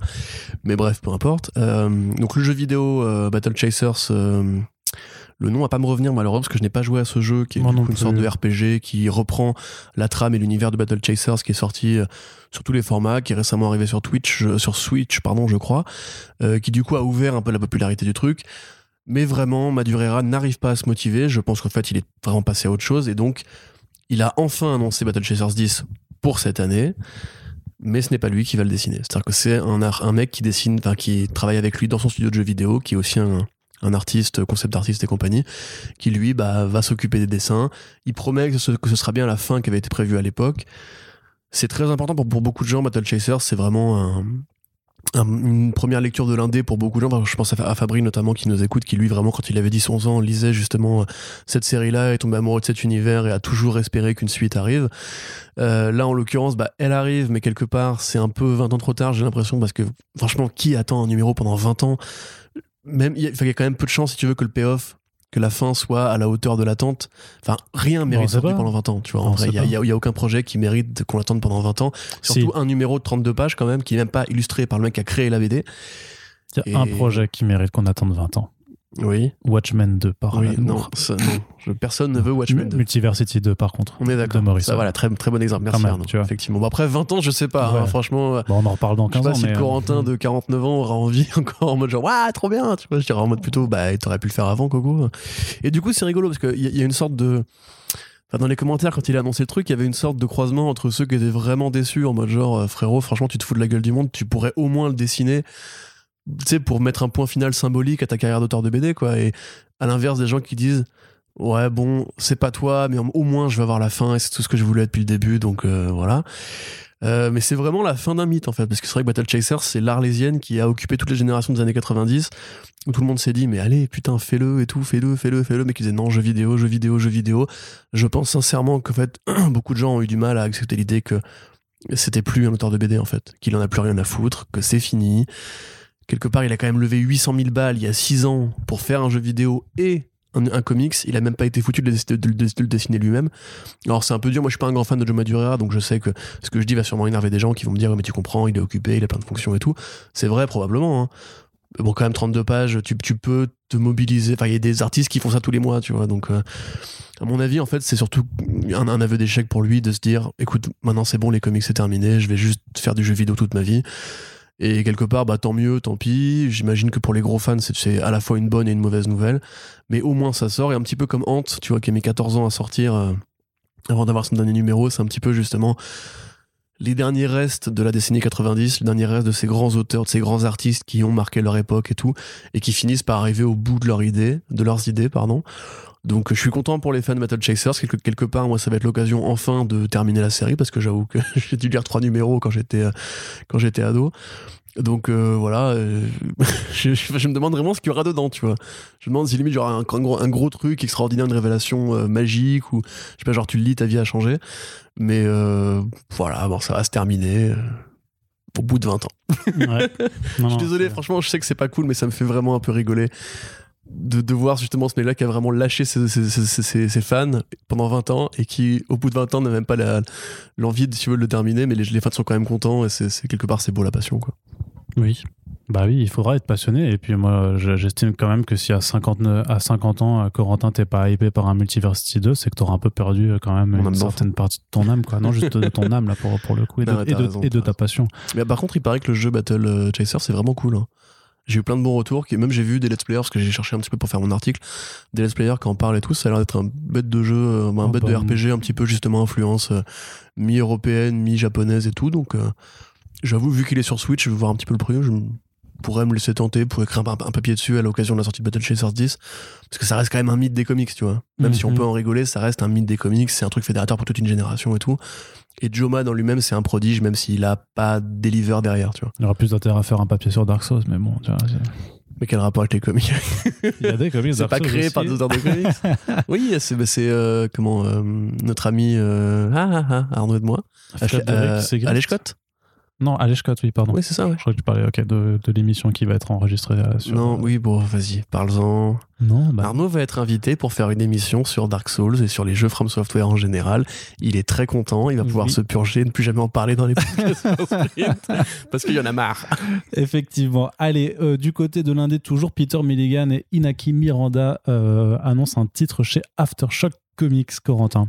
Ouais, euh, alors Out of Body, titre qui me fait d'ailleurs penser à un autre jeu vidéo qui est euh, The- euh, pas The World and With You, qui est Ghost, Ghost Trick Detective Phantom. Parce que c'est le même principe, grosso modo, c'est un mec qui est dans le coma, euh, quelqu'un l'y a mis, enfin quelqu'un l'a agressé et l'a mis dans le coma, et donc il sort de son corps, il devient une projection astrale pour essayer d'interagir avec le décor entre guillemets et comprendre pourquoi est-ce qu'il est là. C'est Deadman, quoi. Euh, c'est Deadman, mais c'est c'est- bon, un truc qui est très commun après. Sauf qu'il est pas mort, Il y, a- il y a plein d'œuvres comme ça de fiction qui, qui évoquent ce sujet-là. Euh, J'avoue que c'est assez euh, curieux comme proposition artistique. Ça a l'air- assez joli, Naki Miranda qui a l'air en forme.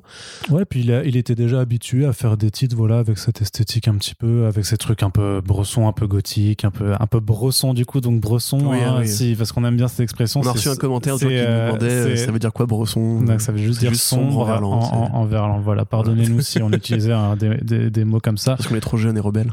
Ouais, sûrement. Ou alors qu'on était déjà, qu'on est complètement euh, has-been déjà, tu vois. Oui, je pense que c'est plus ça. ouais. Voilà. Et donc c'est surtout le premier titre de Milligan chez Aftershock parce que Milligan il a quand même travaillé avec quasiment toutes les boîtes euh, de la Terre. Oui.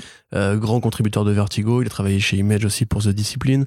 Il travaillait encore récemment sur euh, AWA, enfin AWA Studios euh, pour American Ronin avec le dessinateur Ako. Donc le mec continuera toute sa vie de travailler, d'inventer des séries jusqu'à ce qu'il nous, quitte lui aussi. Euh, c'est quand même super cool de voir justement à l'inverse un, un mec qui quelque part aurait pu faire d'autres choses dans sa vie que d'écrire des comics et qui continuera tout le temps, tout le temps, tout le temps à créer des, nouveaux projets. Euh, moi j'avoue je suis plutôt impatient. Enfin je reste toujours assez, euh, assez fan de ce que fait Milligan. American Ronin c'était plutôt intéressant justement dans ce côté thriller un petit peu bizarre, un petit peu pété sur les, les one percenter et tout. Donc à voir, on est content. On est plutôt content. Et on va passer du côté euh, des comics en VF avec quelques annonces qui nous proviennent de Urban Comics, qui notamment bah, pour l'été arrivant commence à dégainer.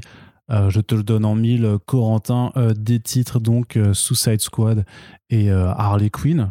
C'est pas alors Harley Quinn, il n'y a pas trop de enfin, il y, a- toujours eu du Harley Quinn un petit peu euh, qui- qu'ils ont, parce que ça reste un personnage très populaire, mais l'arrivée du film The Suicide Squad de James Gunn euh, permet de proposer plusieurs titres qui sont en rapport avec cette équipe et parfois même des, bonnes idées. Il y, a, des bons trucs. Alors, juste du côté de Harley Quinn, on a la mini-série de sais, Harley Quinn Black, White and Red euh, qui arrive, donc euh, l'anthologie qui reprend le concept de Batman Black and White, donc, mais cette fois-ci sur Harley et avec des touches de rouge et qui préfigure un petit peu aussi de la vague de titres euh, euh, Black, White and Blood, Black, White and Blood, euh, chez, chez Marvel qui ont été consacrés à, à Wolverine, à euh, Deadpool et à Carnage en attendant euh, les prochains.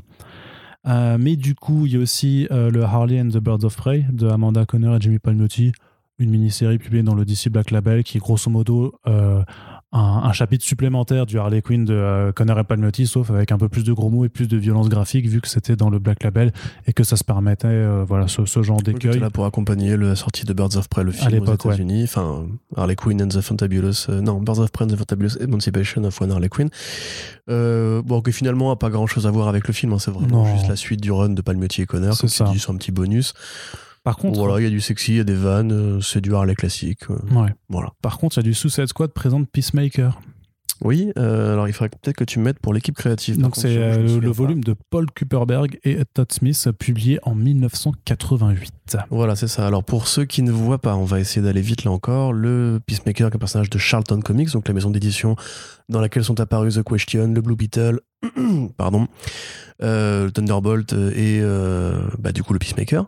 Des personnages qui après ont inspiré justement Alan Moore la création de personnages, des héros de Watchmen. Au départ, ça devait être vraiment ces personnages-là avant que DC s'aperçoive qu'ils seraient inutilis- inutilisables si euh, si on laissait Moore entre guillemets faire de la question, enfin faire de la question Rorschach, etc. Donc en l'occurrence, bah, le Peacemaker, c'est le comédien hein, dans l'univers de Watchmen, qui au départ, bah, c'est juste un politicien, enfin un diplomate qui euh, essaye de mettre en accord les nations du monde entier pour que les principaux conflits, les guerres ouvertes, etc. s'arrêtent. Il est obsédé par la paix. Euh, alors euh, à l'époque, effectivement, c'était juste euh, voilà un mec qui avait des gadgets, un petit peu une sorte de Bruce Wayne pacifiste, on va dire, et à plus grande échelle.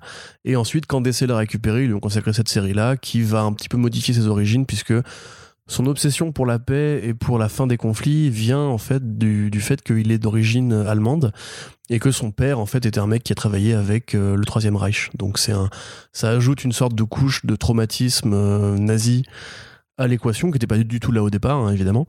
Donc c'est plutôt intéressant. La série effectivement date de 80. Je crois que c'est la première qu'ils ont qu'ils ont consacrée au personnage de Peacemaker, qui est un héros qui est toujours resté assez à la marge. Hein, on va pas se mentir, mais elle arrive parce que encore une fois a priori, le Peacemaker sera l'un des héros, Oui. si pas le héros du film Suicide Squad. Et Puis il y aura il a une série euh, après, donc euh, Voilà, effectivement, donc intéressant. J'avoue que j'ai pas forcément lu cette série-là.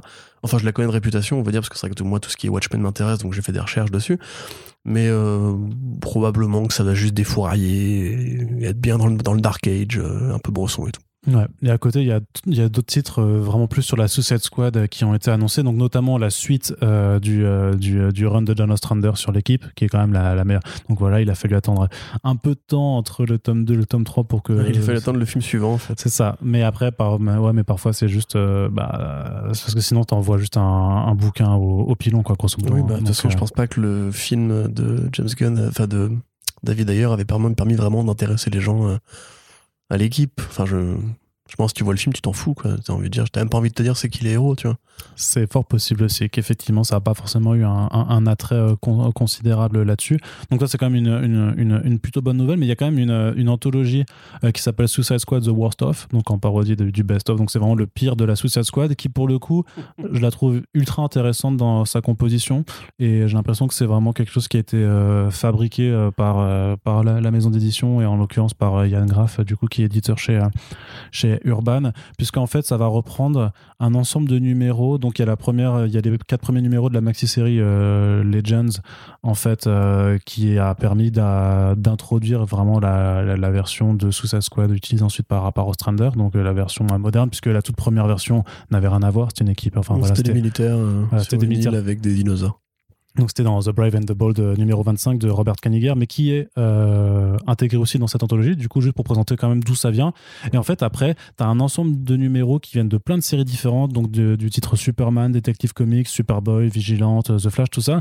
Sauf que quand tu regardes bien c'est quoi ces numéros, euh, par exemple sur le, le Wikia d'ici qui, est- quand même vachement bien fait, tu t'aperçois qu'en fait c'est quasiment les, numéros des premières apparitions de, bah, de Bloodsport qui sera joué par Idris Elba, de Mongal, euh, de Polka Dotman, de King Shark, de Peacemaker aussi, de, de, de Tous les Captain personnages qui seront dans le film de Gunn, du coup. euh, c'est ça, voilà, t'as Blackguard, Manhunter, Ratcatcher, t'as vraiment fait euh, voilà, tous les personnages mineurs pourtant, hein, parce qu'à chaque fois c'est des numéros, c'est des numéros qui sont pas forcément les plus importants, mais ils sont quand même allés rechercher grosso modo tous les numéros où ils étaient apparus la première fois, ou alors s'ils avaient un arc qui leur était dédié, pour que justement les gens qui auront kiffé cette version de l'équipe du film, et ce même si j'imagine qu'il y a quand même une bonne partie qui va passer l'arme à gauche euh, au cours de, du long métrage, bah, pourront voir un peu d'où ils viennent en comics, donc je trouve que l'initiative est vraiment... Il va y euh, avoir beaucoup de merde dans le tas quand même. hein. J'imagine que ce sera pas forcément des, des numéros incroyables, mais par contre sur la, sur euh, voilà sur la, la façon de, de s'instruire, on va dire, de Ouais, savoir d'où ça vient. Carrément, ouais. Je trouve que c'est vraiment, euh, c'est vraiment. euh, c'est en confidential du coup?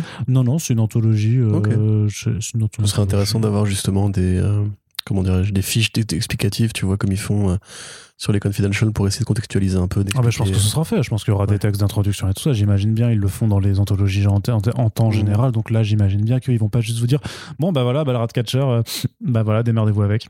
voilà, le- voilà un arc où il était dedans. Surtout qu'il est bien possible que les personnages de James Gunn pour Bloodsport ou Ratcatcher aient pas grand chose à voir avec ce DBD. Mais il y a, un, pas- y a numéro avec Weasel dedans aussi. Ouais. Mais euh, du coup, le, le, euh, c'est dans le Doom Patrol and the Suicide Squad 1, et sauf que le, la fiche wiki dit ce qu'il arrive à Weasel dans le truc, et du coup, bah, enfin, ça va être marrant, quoi. Mais je pense que du coup, qu'on sait aussi ce qui va arriver à Weasel dans le film. C'est possible. mon avis, il va, il va quand même bien se faire avoir, mais de façon un peu sale. Euh, J'ai très hâte de voir Armful of Boy. C'est le personnage que joué par Nathan Fillion qui peut s'arracher les bras et, et les faire Ah, yes. et qui se bat en fait en jetant des bras arrachés entend aux c'est gens. ça, ouais. Ah, ça va être mortel ce film. Ouais, il y a, moyen que ce soit plutôt sympathique. Et on termine la partie VF avec une annonce euh, aussi qui devrait intéresser pas mal de gens de la part de Panini Comics qui fait une sélection qui s'appelle le Printemps des Comics. Euh, voilà, donc euh, 10 albums cartonnés à petit prix puisque c'est 5,99€. Donc c'est vraiment pas grand chose, surtout quand on connaît la politique tarifaire de l'éditeur hein, qui est quand même, euh, on le rappelle, euh, bah, grosso modo l'éditeur juste le plus cher sur le marché. C'est pas dire que leurs prix sont considérablement au-dessus de tous les autres, mais ils sont quand même euh, factuellement les plus chers du marché. Donc. Euh, une sélection donc de 10 albums. Alors c'est marrant que le printemps des comics fait un peu écho à l'opération été d'Urban Comics, mais il faut savoir que voilà, il y avait des opérations avec Carrefour même dans les kiosques avant avec les incontournables de Marvel.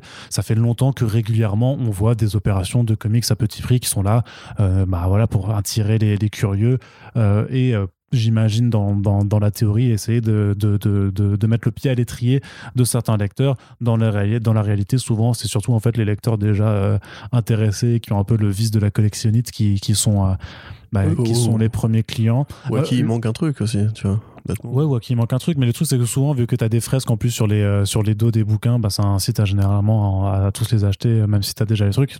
Ce sont des choses Rien à foutre. oui, non, je, je sais que toi, mais, mais tu sais que toi et moi, on n'est pas du tout euh, les représentatifs des, des tendances, forcément du, du, du lectorat de, de façon plus générale, euh, puisque sinon, après, ce serait vendu à 10 000 exemplaires, tu, toi-même, tu le sais.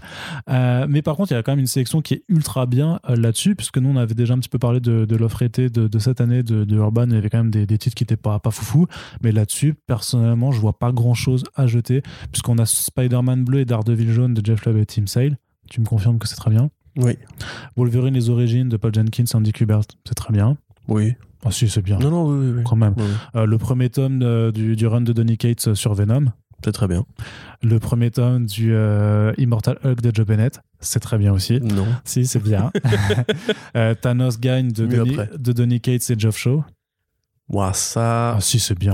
Mais si, Ouais, mais non, mais en fait, c'est sorti de son contexte. euh, je pense que c'est peut-être pas la lecture la plus perméable. euh. Non, pas forcément, mais c'est quand même qualitativement, c'est quand même du, oui, oui, du non, bon truc. c'est une tragédie grecque avec Thanos qui revient sur sa vie, ses, ses accomplissements et qui va après beaucoup plus loin avec une sorte de, trio- de triangle temporel et tout. Enfin, voilà, c'est de là que part le Cosmic Ghost Rider et tout. Ensuite, ouais.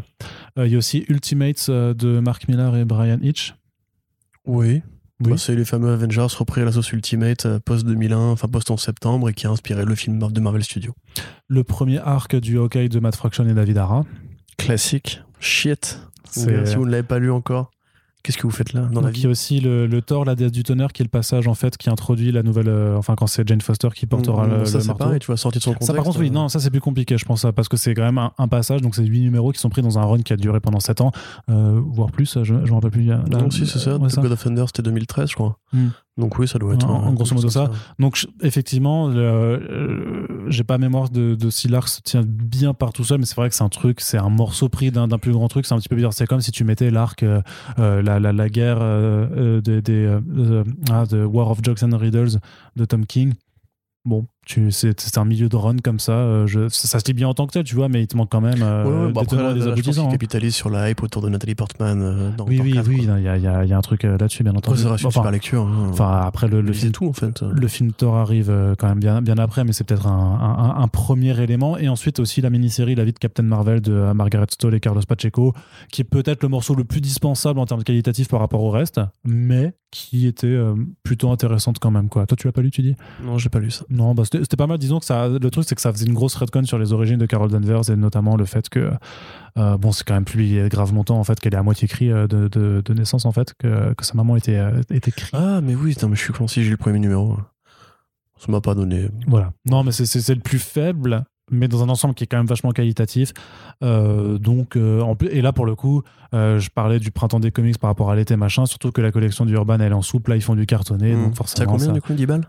Non, 5,99€. Cinq- Ah ouais. Bon, bah, je vais peut-être m'en reprendre un ou deux alors, du coup. Non, non, mais c'est c'est l'occasion de finir, euh, de finir Captain Marvel. Euh, ouais, et puis personnellement, tu vois, j'ai jamais lu les euh, Spider-Man bleu et Daredevil jaune, donc. euh, C'est vrai? Ouais, je sais. Blue? ouais. Pour le coup, c'est considéré peut-être. bon, alors moi, je trouve ça complètement faux, mais comme le, le meilleur truc Spider-Man qui a jamais été fait. Yellow, c'est- mortel aussi. Ouais, non, mais c'est vrai. Non, mais je sais que C'est pas Year One, mais c'est mortel. Enfin, c'est pas, pas Man, Man with, Man Without Fear, pardon, je veux dire, mais. Non, mais disons qu'il y a, voilà, il y a quand même que, voilà, je trouve que la, la sélection qualitativement, elle est, elle est assez dingos, quoi. Et euh, ma foi, par contre, ça truc, c'est de me dire, voilà, moi, je me demande toujours les limites de ces opérations à la fois que ça va, voilà, ça va occuper des étals euh, au, au détriment d'autres titres, que ce soit chez les mêmes éditeurs ou même forcément, on pense par rapport à, à l'indé.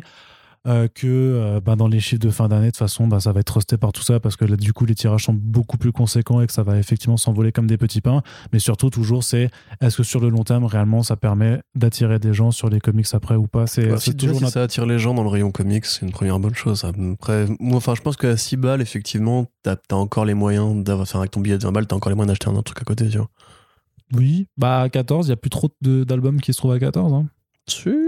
Bof, Bon. bof, vraiment bof, Corentin. Va Ouais. dans une librairie un petit peu. Toi, tu es complètement biaisé euh, parce qu'on a effectivement on a moins l'habitude. euh, tu de- rigoles ou quoi Je suis à l'Académie des Nations euh, l'autre jour et Oh, je dirais pas que c'est pour les rues, les trucs à 14 balles, Bah, mais il y a- voilà. il y, a bien des trucs. euh, La réalité, Corentin, c'est qu'il y a quasiment plus aucun. Y a des... Ils font plus les offres découvertes à 10 balles pour l'indé chez Urban? Si, si, ils en font Ah encore bah que voilà, de vous temps en un temps. petit indé, deux images, de Urban, et, et après vous, vous rentrez petit à petit, vous, vous poussez la porte, et Mhm. Vous vous droguez aux comics. Voilà, non, non, mais il y a une réalité qu'il y a quasiment plus aucun album, sinon en temps normal, offre euh, en dehors des offres de découverte qui sont à, qui sont à 14 euros, euh, c'est c'est 15 euh, maintenant, je crois, le prix de départ, quoi. Notamment parce qu'il y avait eu, eu- des, enfin, il y a des augmentations, c'est tout. C'est que tous les éditeurs qui ont, qui ont fait ça, je veux dire, même, même Bliss à l'époque, qui, était aussi assez bas quand ils s'étaient lancés, ont dû revoir leur prix à la hausse et tous les éditeurs le, font de toute façon. En fait, il y a, alors parfois c'est de façon plus ou moins marquée et plus ou moins visible, mais je veux dire que même chez iComics, euh, le, le prix de base c'est 16, 16 ou 17 balles, quoi, tu vois. Donc c'est, euh, c'est un peu partout, euh, partout, partout pareil, quoi. Je crois que peut-être que Delcourt a encore des albums à 15,50€, tu vois. Sinon, vous prenez Mutafukas 86, 1 et 2, et voilà. Voilà, oui, bah voilà, voilà, très, très bonne option. Tu peux même prendre le coffret collector du numéro 1 pour mettre et le deuxième, ça te court, bon, ça fera Voilà. 15 euros, mais du coup, voilà. On frimait en soirée. exactement. Moi, je sais pas, je sais pas si t'as fait des soirées dernièrement, mais à chaque fois, je me ramène avec le coffret C'est collector. ça, ouais. Et euh, bah, ça, ça fait le même effet que quand euh, je développe des semis, des, des formules de- d'acide gras saturé euh, sur tableau. Ah putain, mec, ça marche de ouf. tu dois pécho, toi. Ah là là, c'est incroyable, c'est incroyable. Euh, on a terminé la partie comics Corentin Ouais. et pour une fois, on a fait moins de deux heures, donc c'est incroyable. Mais Attends, on n'a pas fini le podcast. Mais on n'a pas fini le podcast. Mais on n'a pas fini le podcast parce que maintenant il y a une partie série télé. Alors il y a, alors, il y a un peu un entre-deux euh, avec un, un- un documentaire du coup consacré à Mike Magnola, Mignola pardon, qui s'appelle Drawing Monsters, dont tu vas nous parler un petit peu, euh, très cher ami euh, Corentin. Oui, alors effectivement, un documentaire euh, Drawing Monster sur Mike Mignola. Voilà. C'est incroyable, Corentin. Tu as vachement bien résumé la Non, situation. mais voilà, hein. bon, il faut vraiment que j'explique qui est Mike Mignola. Donc, c'est le mec qui a créé Hellboy, le Ape Sapien, Lobster Johnson, qui a créé donc chez Dark Horse ce qu'on appelle le Mignolaverse. Euh, un immense artiste, euh, voilà, le- probablement l'un des plus doués de sa génération, qui avait fait du DC Comics avant, qui avait notamment fait Cosmic Odyssey avec euh, Jim Starlin, euh, qui après du coup va créer le personnage de Hellboy, qui va devenir l'un des personnages principaux de l'indé, euh, enfin l'une des figures de proue de l'indé avec Spawn euh, et le Sandman et tout. Donc, euh, qui a une carrière extraordinaire, qui a créé un véritable imaginaire, une véritable école de bande dessinée.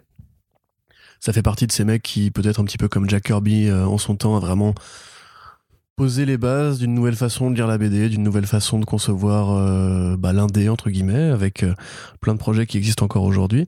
Donc, euh, ça va être euh, créé, donc c'est réalisé produit par Jim Domenico et Kevin Hanna avec plusieurs invités qui justement sont des mecs qui ont été influencés ou qui adorent le travail de Mignola, donc Neil Gaiman, Doug Jones qui est l'acteur qui jouait en fait Eb Sapien dans les films de Guillermo del Toro, qui a aussi joué l'homme poisson dans euh, La forme de l'eau de Guillermo del Toro, donc qui est plus Qui ou n'était moins qu'un spin-off de voilà, hein. ça qui est considéré comme à la fois un hommage à la créature du lac noir et évidemment à Eb Sapien aussi.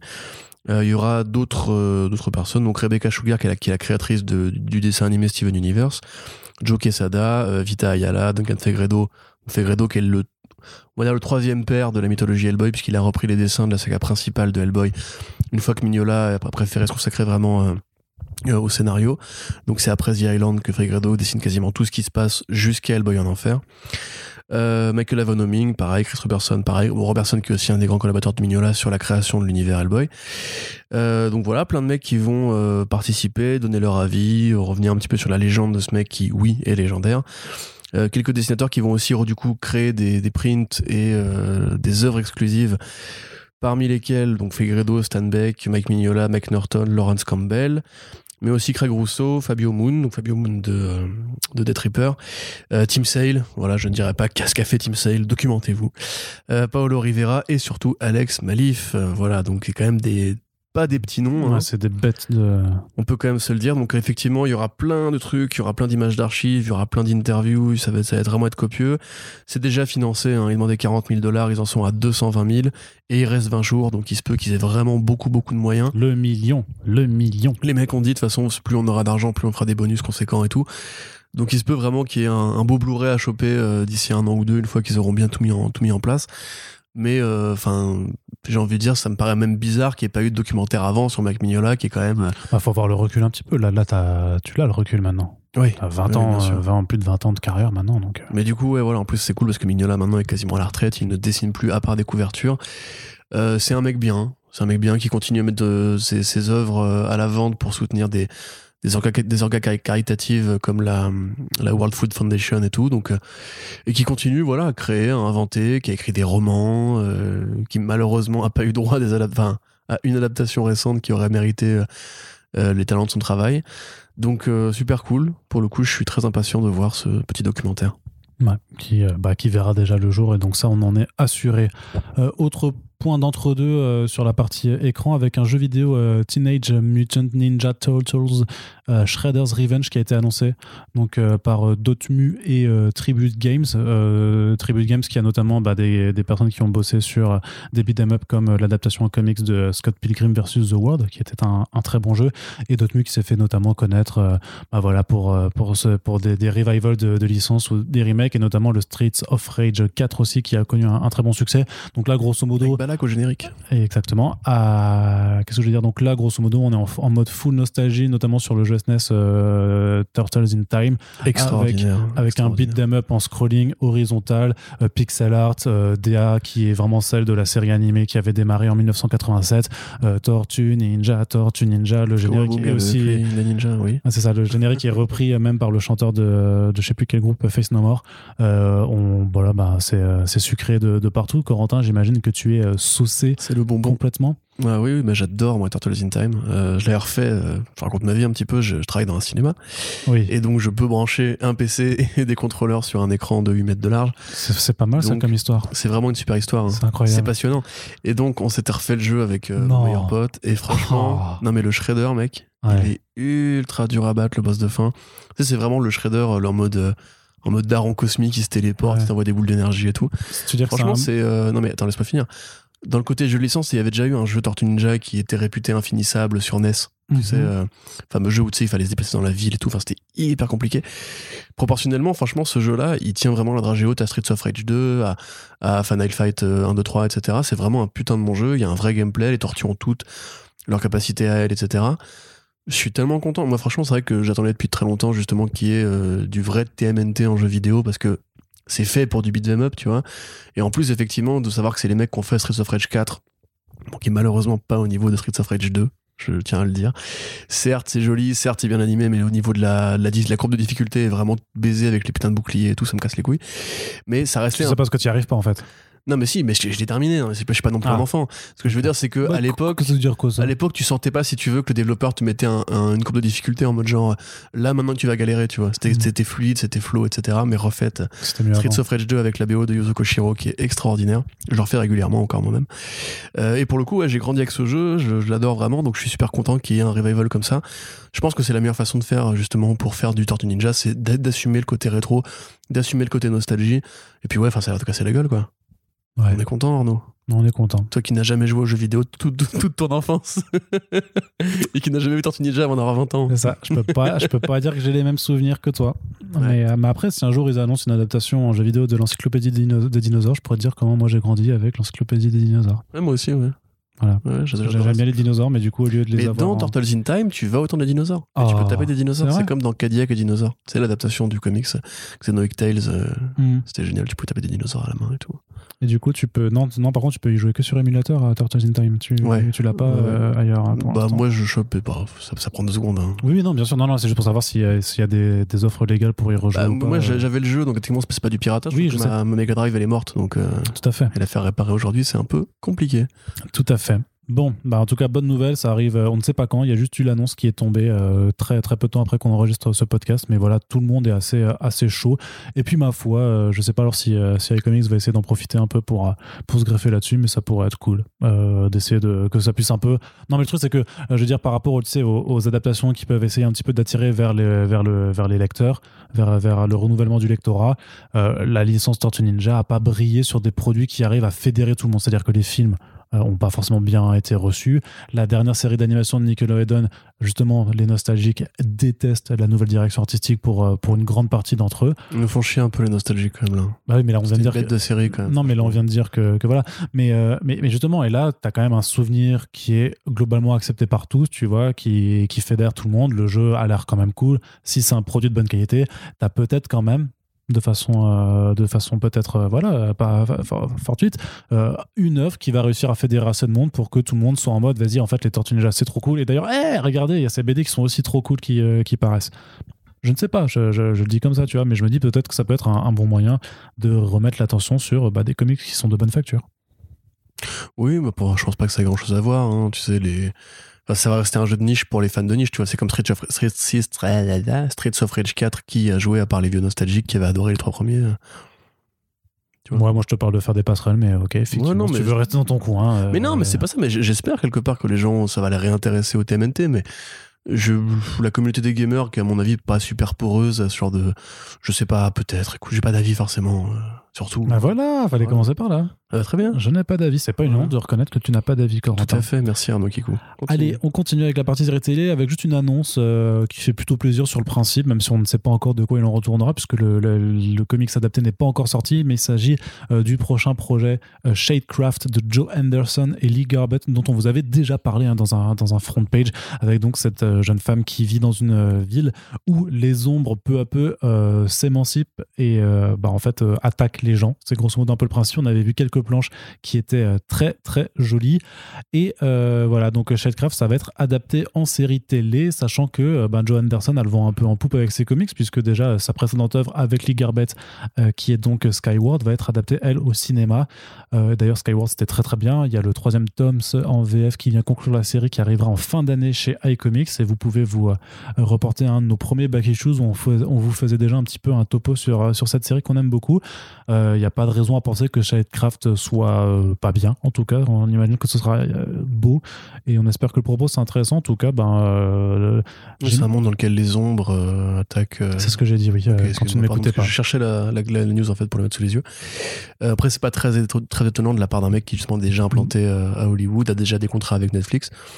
Moi, quelque part, c'est vrai que j'étais assez agréablement surpris par Skyward, connaissant justement le pédigré du mec en série télé, mais c'est là que ça va être intéressant justement de comparer. C'est comme euh, Sechun, hein Ouais, mais Sechun n'est pas aussi bon au scénario. Enfin, il, Ah, je sais pas, moi j'ai lu son, mais euh, le Seven Deadly Sins, il envoie quand même. hein. j'ai pas trouvé ça. Le, le- le- le- on en reparlera dans un, dans un back chose prochain, mais le, le dessin est pas ouf, mais euh, je trouve que l'histoire Ah ouais, elle moi c'est hein. l'inverse, j'ai préféré le dessin, tu vois, bizarrement. On en reparle dans, en un, reparle, bref, voilà. dans un autre podcast. Mais du coup, ça va être intéressant de voir justement, euh, parce que quelque part, comme tu dis, la série est encore sortie.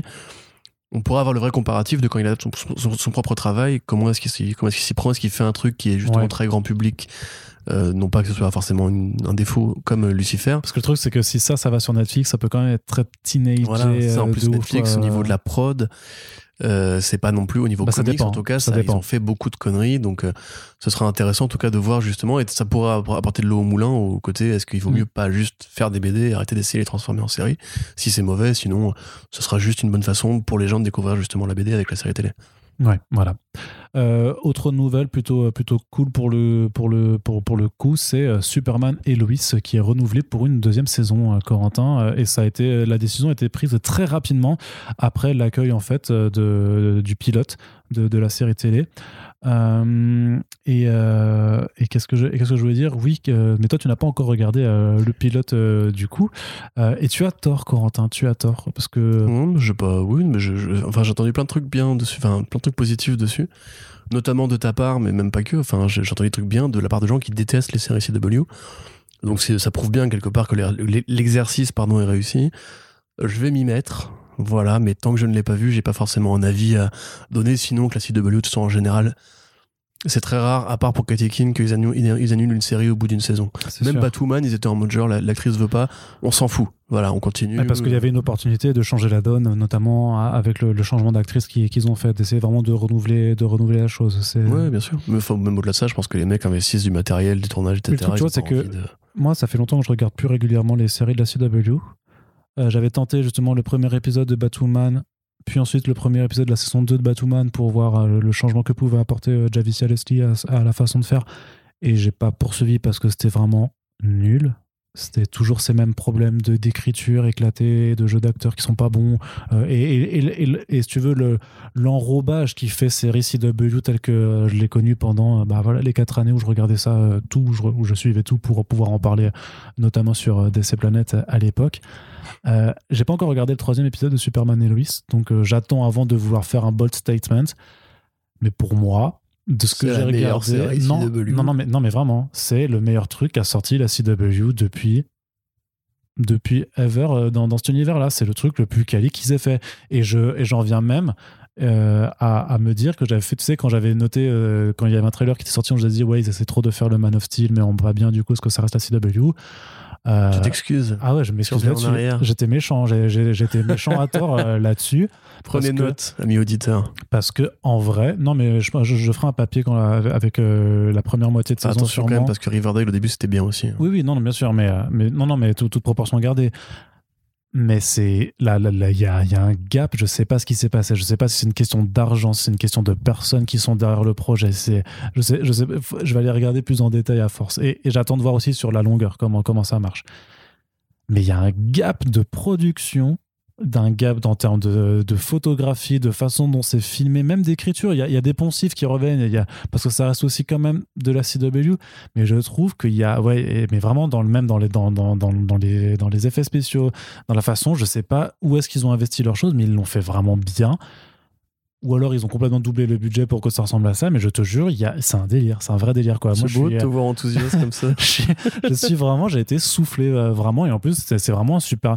Je, je suis pas très fan, c'est vrai sur le sur le, le côté physique un petit peu. J'avais pas trop aimé euh, euh, la façon dont le couple avait été présenté dans, dans le crossover euh, Crisis machin, mais parce que euh, c'était un crossover CW avec euh, les aléas de, de cette façon de faire de la CW.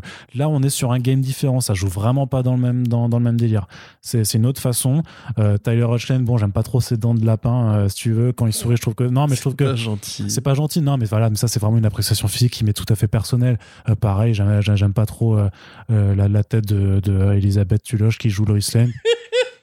mais c'est, ça ne regarde que moi, tu vois. Une C'est sale gueule.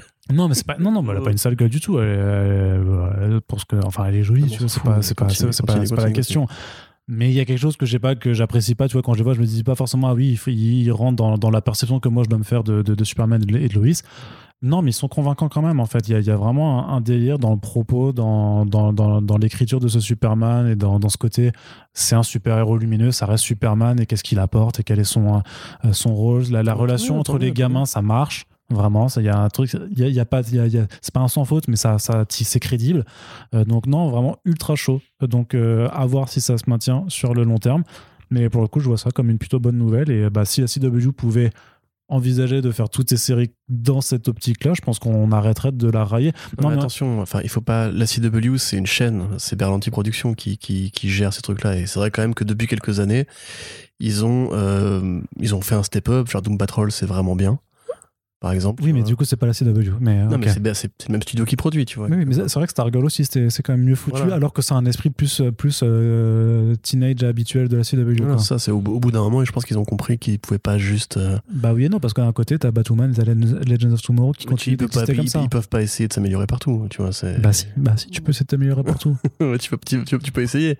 Oui. Pas forcément y arriver, tu vois. Non, mais en l'occurrence, eux, je crois pas qu'ils essayent sur certaines, sur certaines prods, ils, ils ont pas l'intention d'essayer. Même. Je, je vais aller regarder là, le- la, la saison 7 de Flash qui redémarre pour voir ce que ça, si ça a changé depuis euh, de- 2016. Non, mais ça- Et je ne pense pas que ça a changé. Donc, euh, Ouais, tu vois, c'est tu, foutu pour foutu. Enfin, les Bah. mecs, ils sont en bout de course, quoi.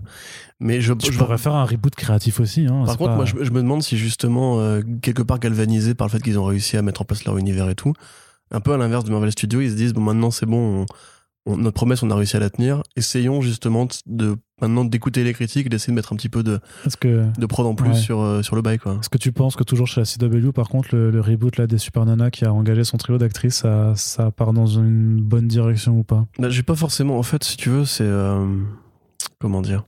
J'ai pas envie d'être mesquin, tu vois. Ça, ça n'aura rien à voir avec les Super Nanas, je, je suis en paix avec ça.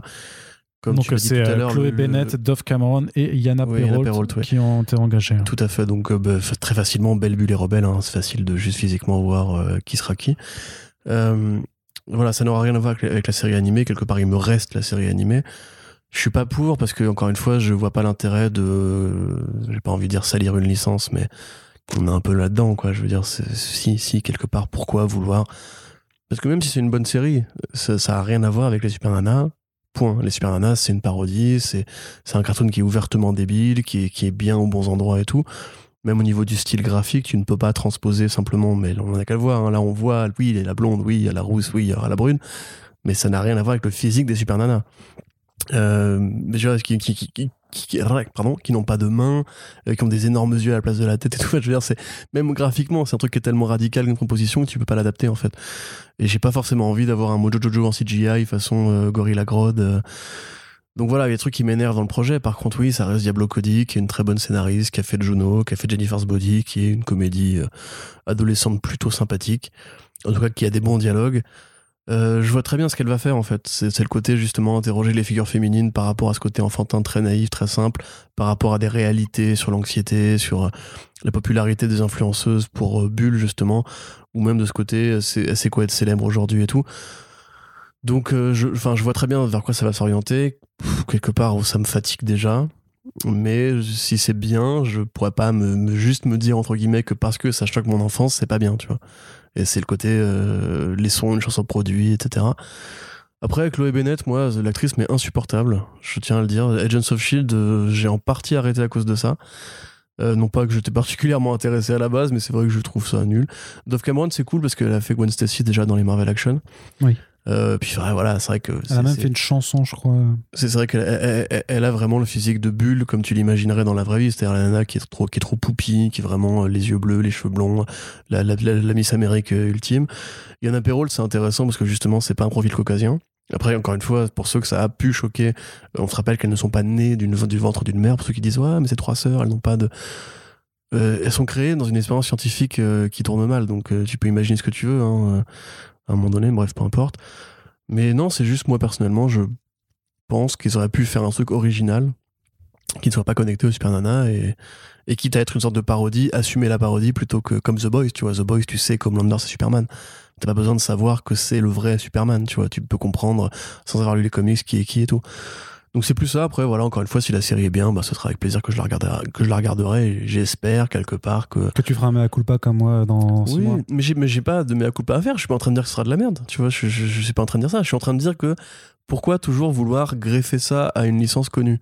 Tu vois, pourquoi faire un reboot de Charm Pourquoi faire un reboot de Dawson? Pourquoi faire un reboot de machin, etc. De True Blood. De True Blood, oui. En plus, c'est, c'est récent, True Blood. Tu vois, pourquoi faire un reboot de True Blood?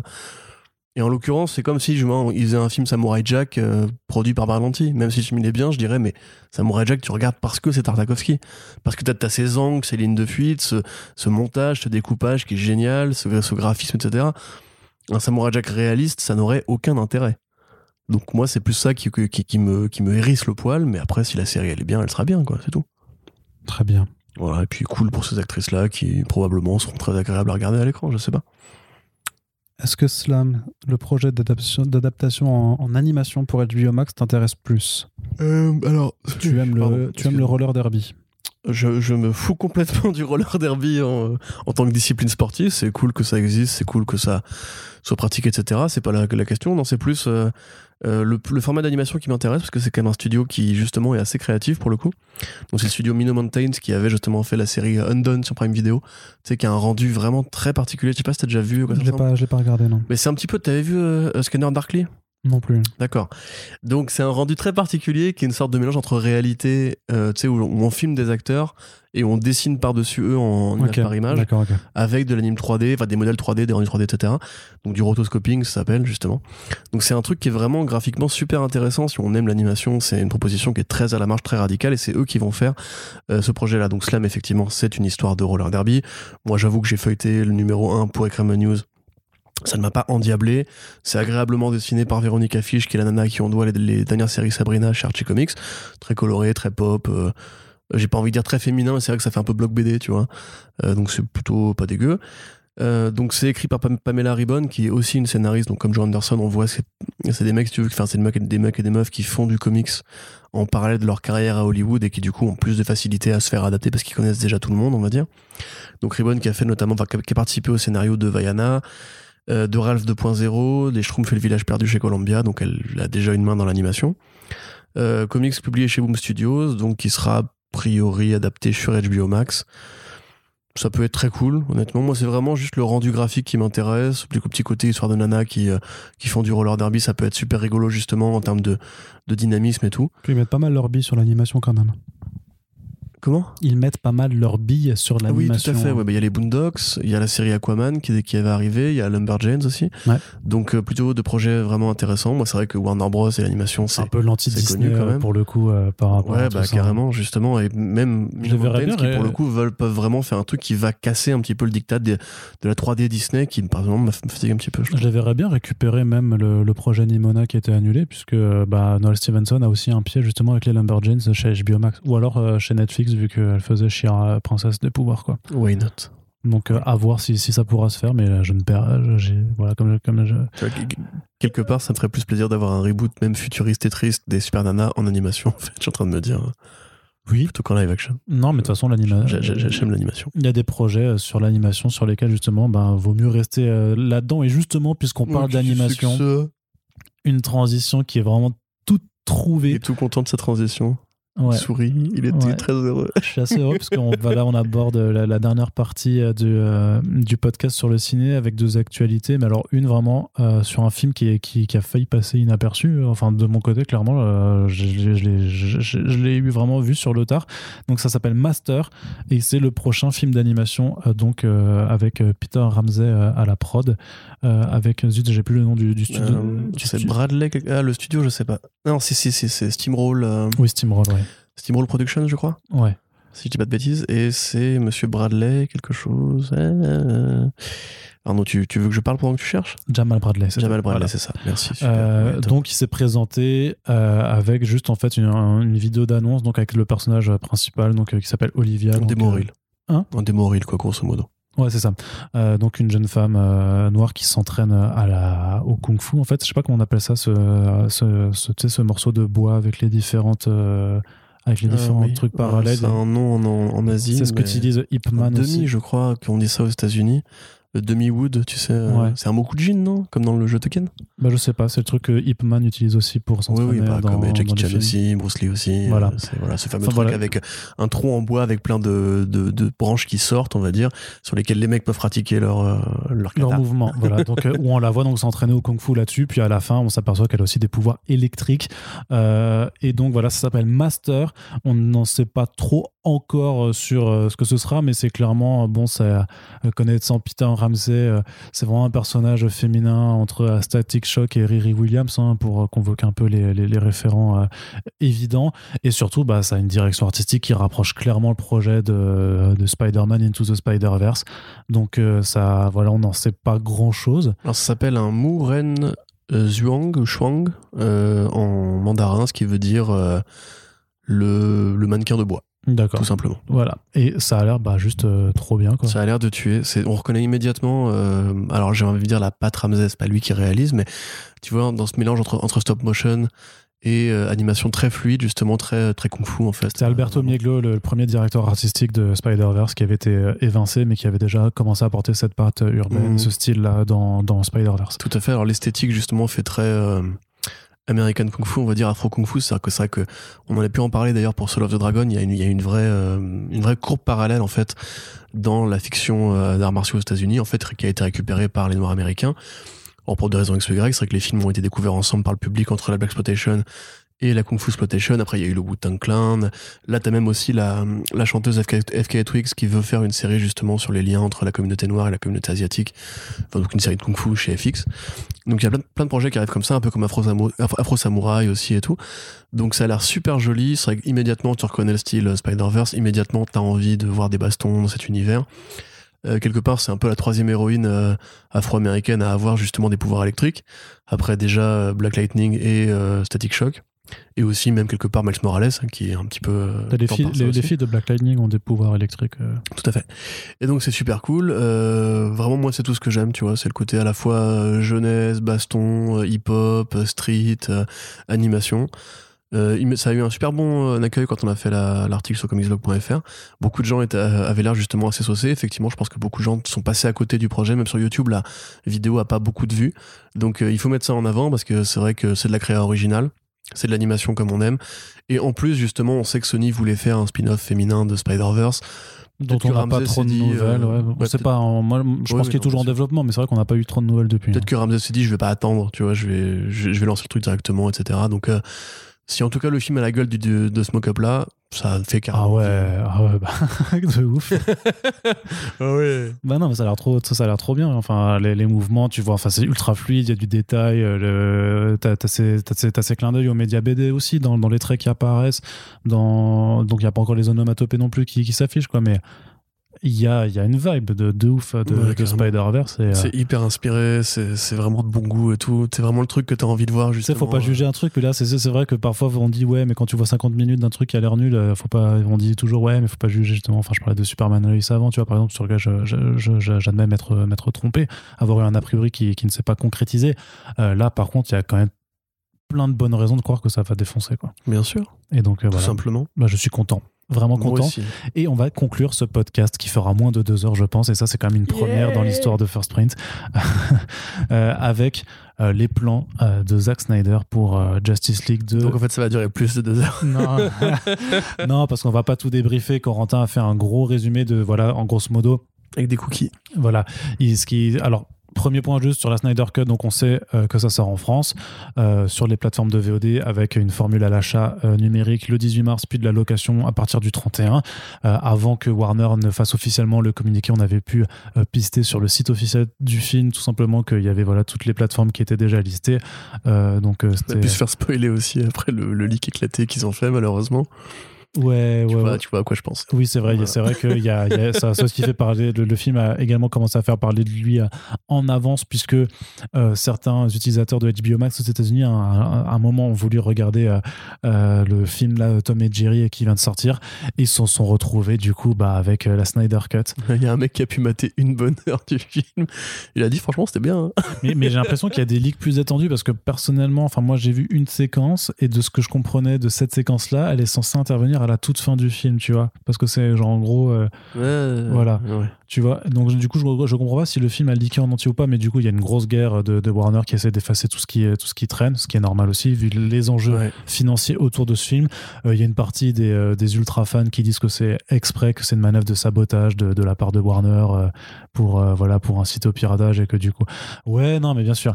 Et à côté de ça. Je pense sincèrement que le mec a fait l'erreur, a été viré, et là, il, il fait la queue à Pôle Oh, bah, s'il a pas été viré, il, il s'est bien bien fait tirer les oreilles, hein, clairement. Euh, Franchement, sur un projet pareil, c'est exclu ah oui, non, du non, mois non, de mars. C'est le genre de- de- d'erreur qui, qui est compliqué à, à, Ouais, à non, mon quoi. avis, je pense que là, il n'y a pas de théorie du complot. hein. Ils prennent plus de risques à faire liquer le truc, justement. Ouais. Euh, toujours est-il que on a vu grosso modo avec des en fait c'est une exposition c'est ça qui est qui, qui montrait en fait un premier draft À Austin, au Texas, de- euh, Ni- Zack Snyder's Dreamscape from Justice League. voilà donc qui explique grosso modo ce que Zack Snyder avait prévu euh, pour euh, le projet Justice League dans son ensemble qui devait être constitué de trois films en tout donc le premier euh, euh, du coup celui qu'on verra à partir du 18 mars. Également les deux suites euh, qui étaient en fait le Justice League 2 partie 1 et partie 2 euh, grosso modo un petit peu pensé comme le final par exemple de la saga Harry Potter ou même un, Avengers Infinity War Endgame grosso modo qui était voilà le, grand final au final du, a priori du run de Zack Snyder sur cet univers et qui propose donc une, une vision très radicale où on fait comprendre dans le premier enfin T'as as tracé, donc euh, Corentin a rédigé un long résumé qu'on va pas vous relire tout simplement donc sur le site euh, que, Comicsblog qu'on vous invite à lire si ce n'est pas fait, mais qui montrait que grosso modo à la fin du premier film, euh, Darkseid tue euh, Lois Lane, ce qui fait que euh, Superman, Superman, son passe esprit voilà, est affaibli et donc peut être contrôlé par l'équation d'Antivie. Par l'équation, voilà, il est corrompu par Darkseid, ce qui amène en fait à l'établissement de cette terre dévastée du Nightmare qu'on voyait déjà dans euh, Batman v Voilà. Superman. Donc, elle, du coup, Darkseid a envahi la Terre et probablement laisse Superman comme lieutenant pour gérer euh, les affaires locales. Tout à fait.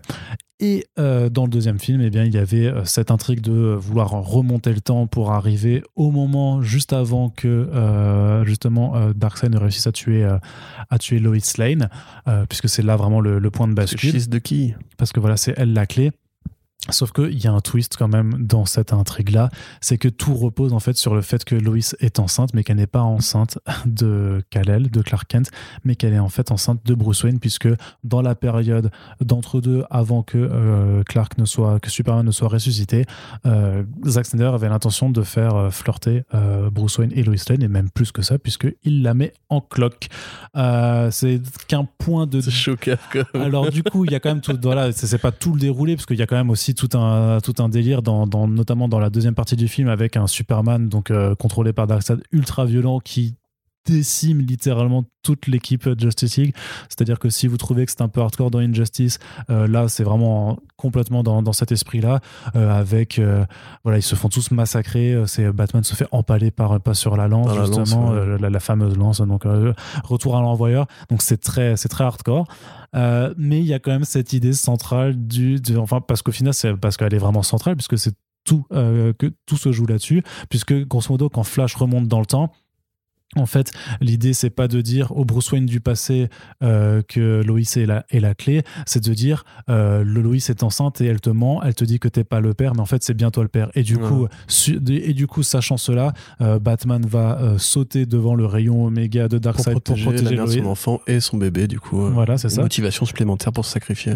Voilà, et sauf que, euh, enfin, il, sera pas, il se sacrifie à la fin. Il n'est pas tué par le, le rayon Oméga, mais il finit quand même par se sacrifier à la fin en disant Ouais, Aloïs, ouais, j'aurais pu avoir une vie euh, en dehors de, de Batman avec toi, je sais pas quoi.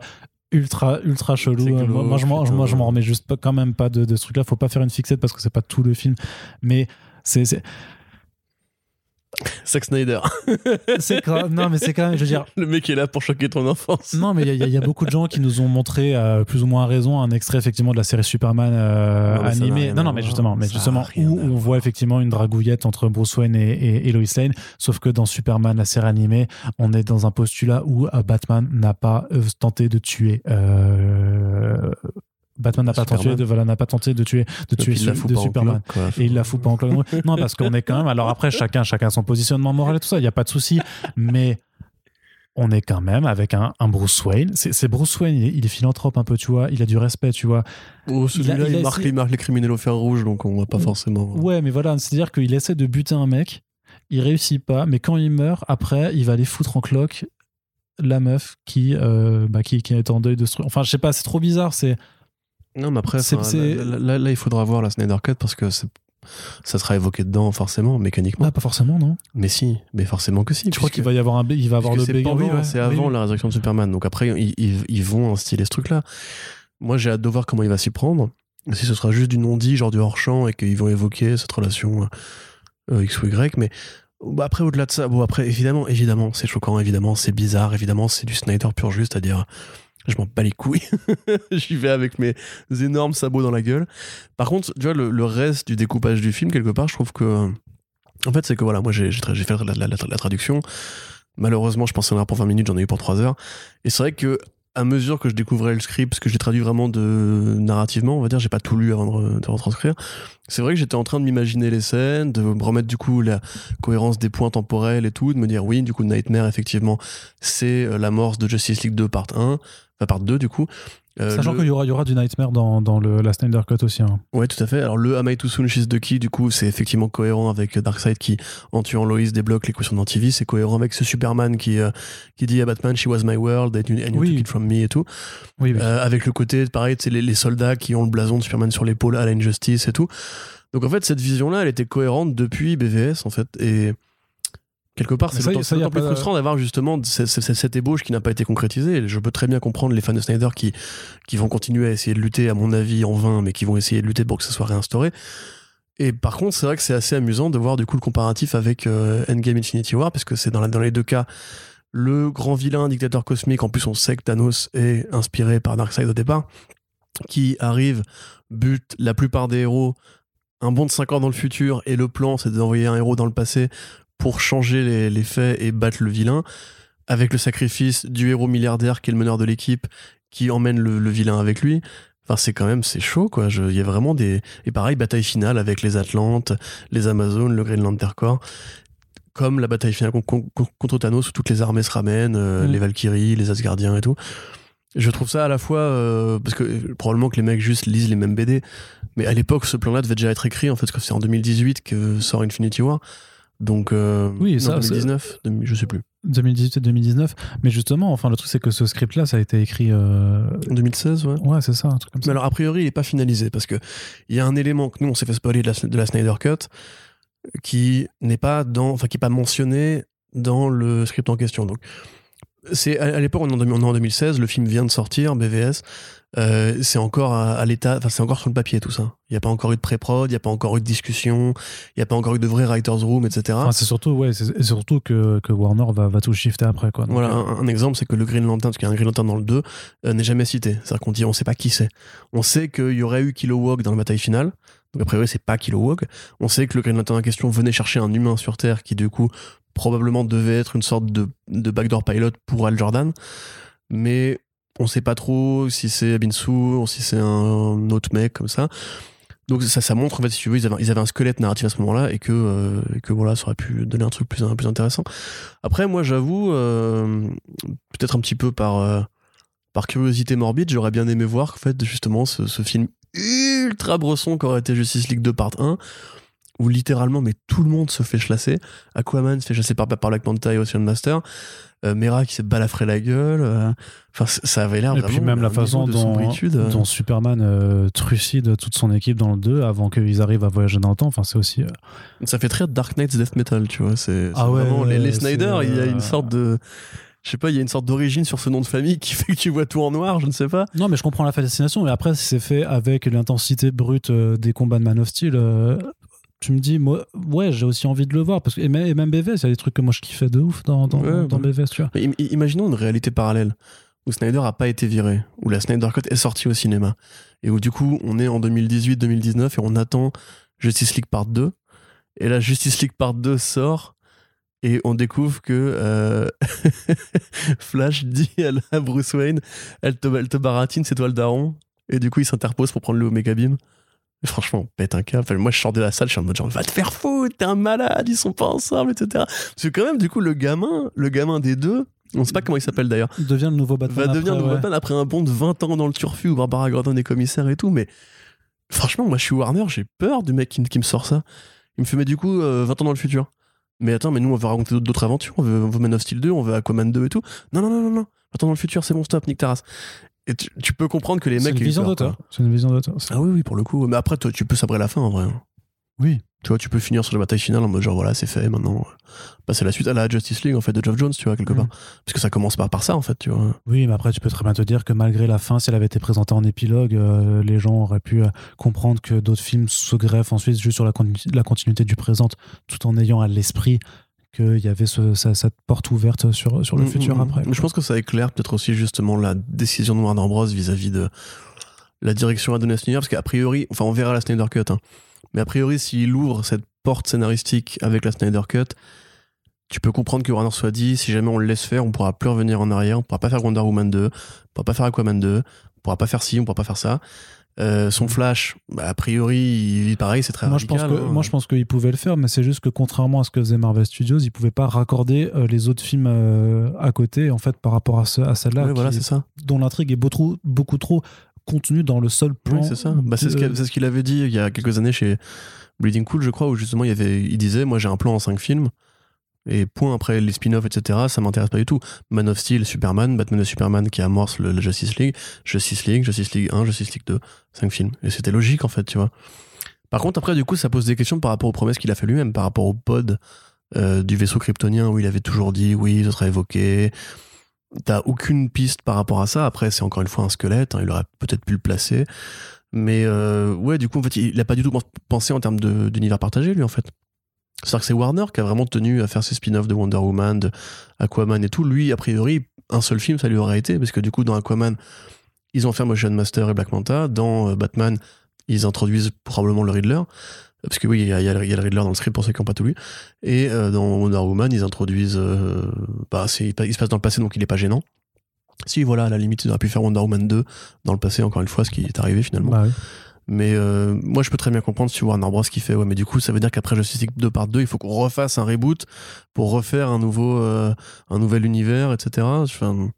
Tu peux comprendre que les mecs qui maintenant pensent vraiment dans le très long terme, comme Marvel en fait, euh, se soient dit, euh, c'est pas possible. Ouais, tu, Tu peux vois. aussi comprendre pourquoi ils ont voulu un peu euh, rajouter de l'humour et édulcorer le truc, Oui, vu oui, la oui, teneur oui. de. C'est vrai qu'effectivement, euh, enfin, Mais parce que Wonder Woman qui meurt dans les bras de sa daronne et la vilaine qui accepte de prendre son propre poison pour crever en mode genre je t'ai bien niqué. Oh, mais c'est les Tales from the Dark Mais- Multiverse, tu vois là. le- ouais, non, voilà, c'est- exactement ça. C'est un, c'est un Tales from the Dark Multiverse de ouf. Euh, et surtout, je me dis, mais ça, c'est ça, c'est rated R de ouf en plus. Ah bah C'est- c'est oui, impossible. Enfin, c'est. Lu- attends, mais Luthor aussi, qui, ah, le Riddler qui suicide déjà, Brosson. Luthor qui, tu sais, qui, qui ramène Darkseid sur Terre, qui est en mode genre vas-y bro, j'ai une pure idée, tu vas, tu vas tuer Loïs comme ça, Superman c'est bon, il est manipulable et tout, qui rejoint son pote en mode ah t'as vu qu'est-ce que je t'avais dit? Et Darkseid qui manipule Superman et qui lui dit bute-le, lui il me saoule. Bah, ça, c'est classique. C'est quand même.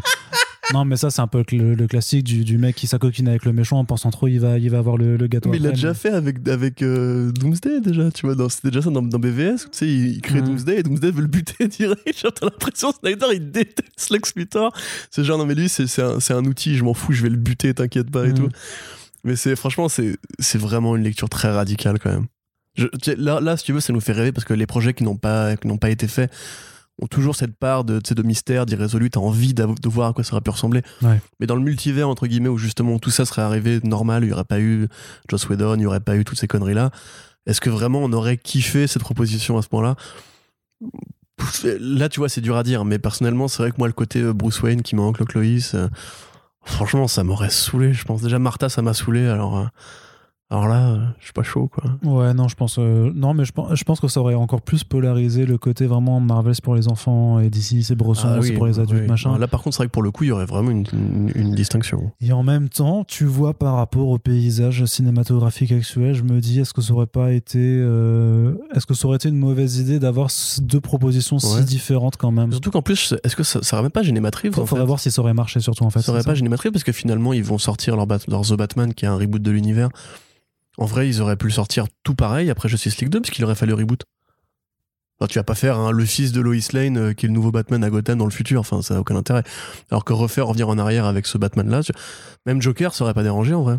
Bah ça va. Parce qu'il est pas, il est, pas- il est pas Oui, du tout, ça, du ça- tout évoqué. Pour le coup, c'est un vrai rajout. C'est là d'ailleurs, je suis assez curieux.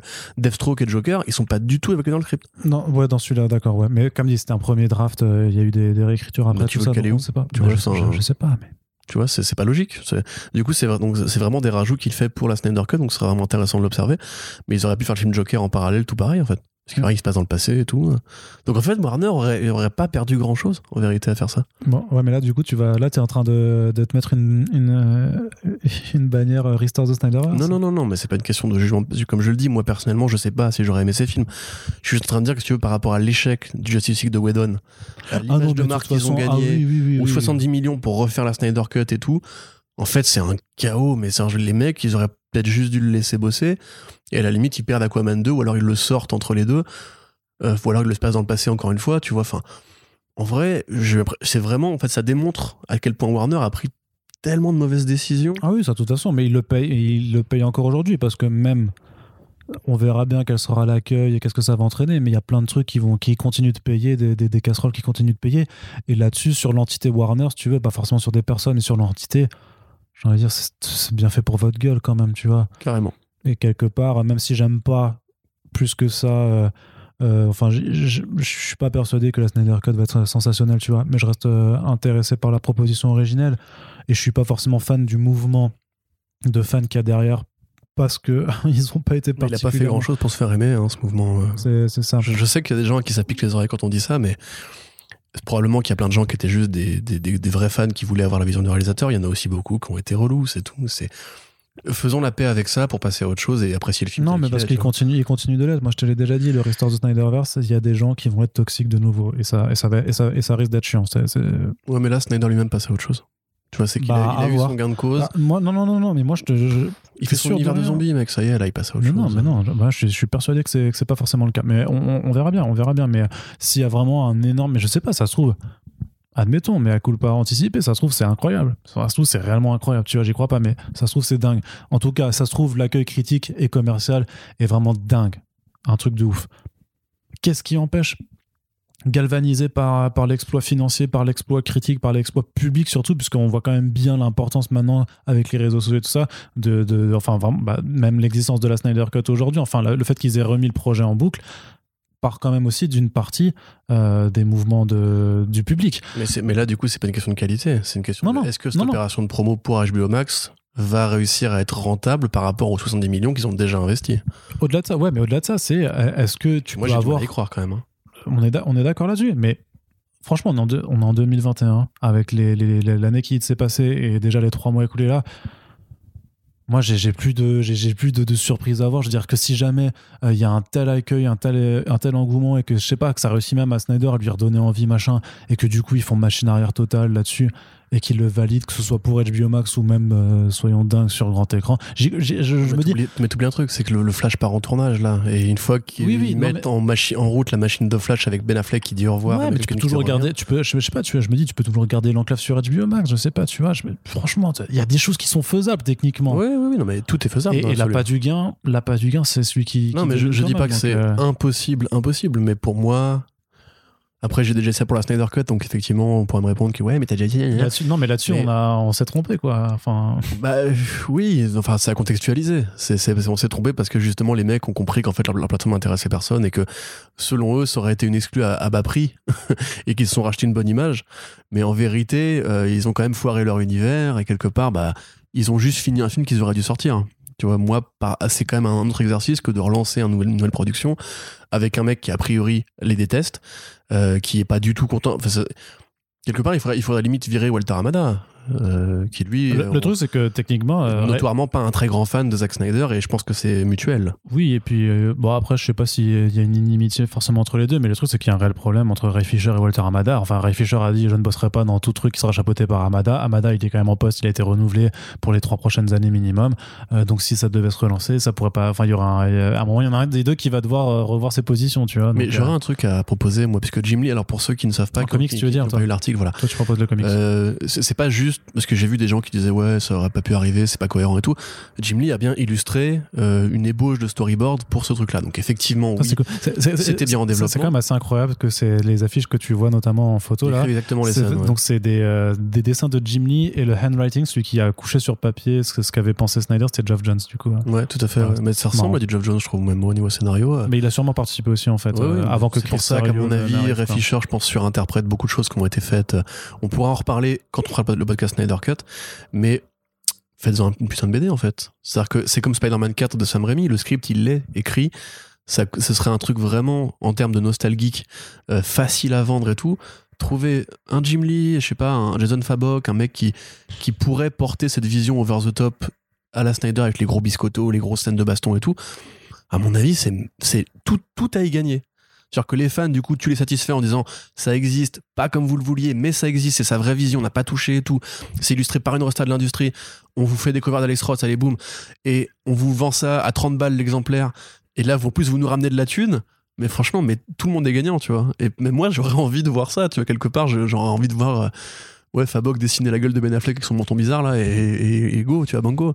Et justement, tu dis, c'est le Omniverse, tu vois, ça arrive dans un coin du multivers où Snyder n'a pas été viré. Tu peux le faire, ouais. Mais ils le feront, ils le feront, je pense pas non plus, parce qu'il Mhm. y a une sorte de, de tabou par rapport au projet avorté. Ouais, et puis il y, a- il y a quelque part, euh, en termes de questions d'image, c'est quand même très, quelque chose d'ultra violent aussi, tout ça. Je sais pas si euh, Pam Ford a envie forcément de.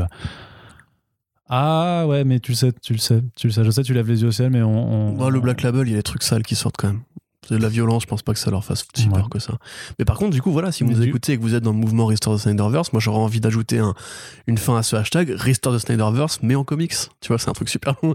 Franchement, peut-être, mais je pense pas ce que limite, ces personnes demandent. les fans auront plus gain de cause en demandant ça qu'en demandant vraiment à ce qu'un un film à 200 millions de dollars soit mis en production.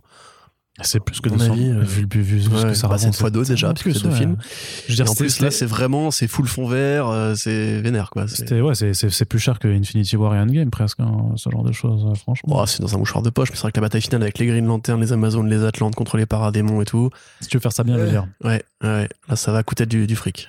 Bon, bah en tout cas, réponse hein, dans. En tout cas, premier avis sur la Snyder Cut euh, dès la semaine prochaine, euh, à l'heure où on publie ce podcast. Et puis, on verra bien dans l'année s'il se passe quelque chose ou pas. Et on va terminer là-dessus ce podcast, du coup, deux heures pile. Donc euh, voilà, on, on s'y est tenu. Comme Justice League de Joss Whedon. Tout à fait. Sauf que c'est mieux quand même. Oui, Ce, ce- ce pod- ce pod- ce podcast est quand même, je pense, mieux que le Justice Les blagues de- sont mieux écrites. de ouais, c'est ça. Et ben on espère que ça vous a plu. N'hésitez pas donc à commenter euh, sur tous les sujets évoqués, à partager le podcast sur vos réseaux sociaux et euh, également on vous rappelle que nous avons une page Tipeee qui existe sur laquelle vous pouvez apporter un soutien plus concret euh, en plus euh, des partages. On espère que le podcast vous plaît toujours autant et on vous dit à très bientôt pour le prochain numéro. Salut Salut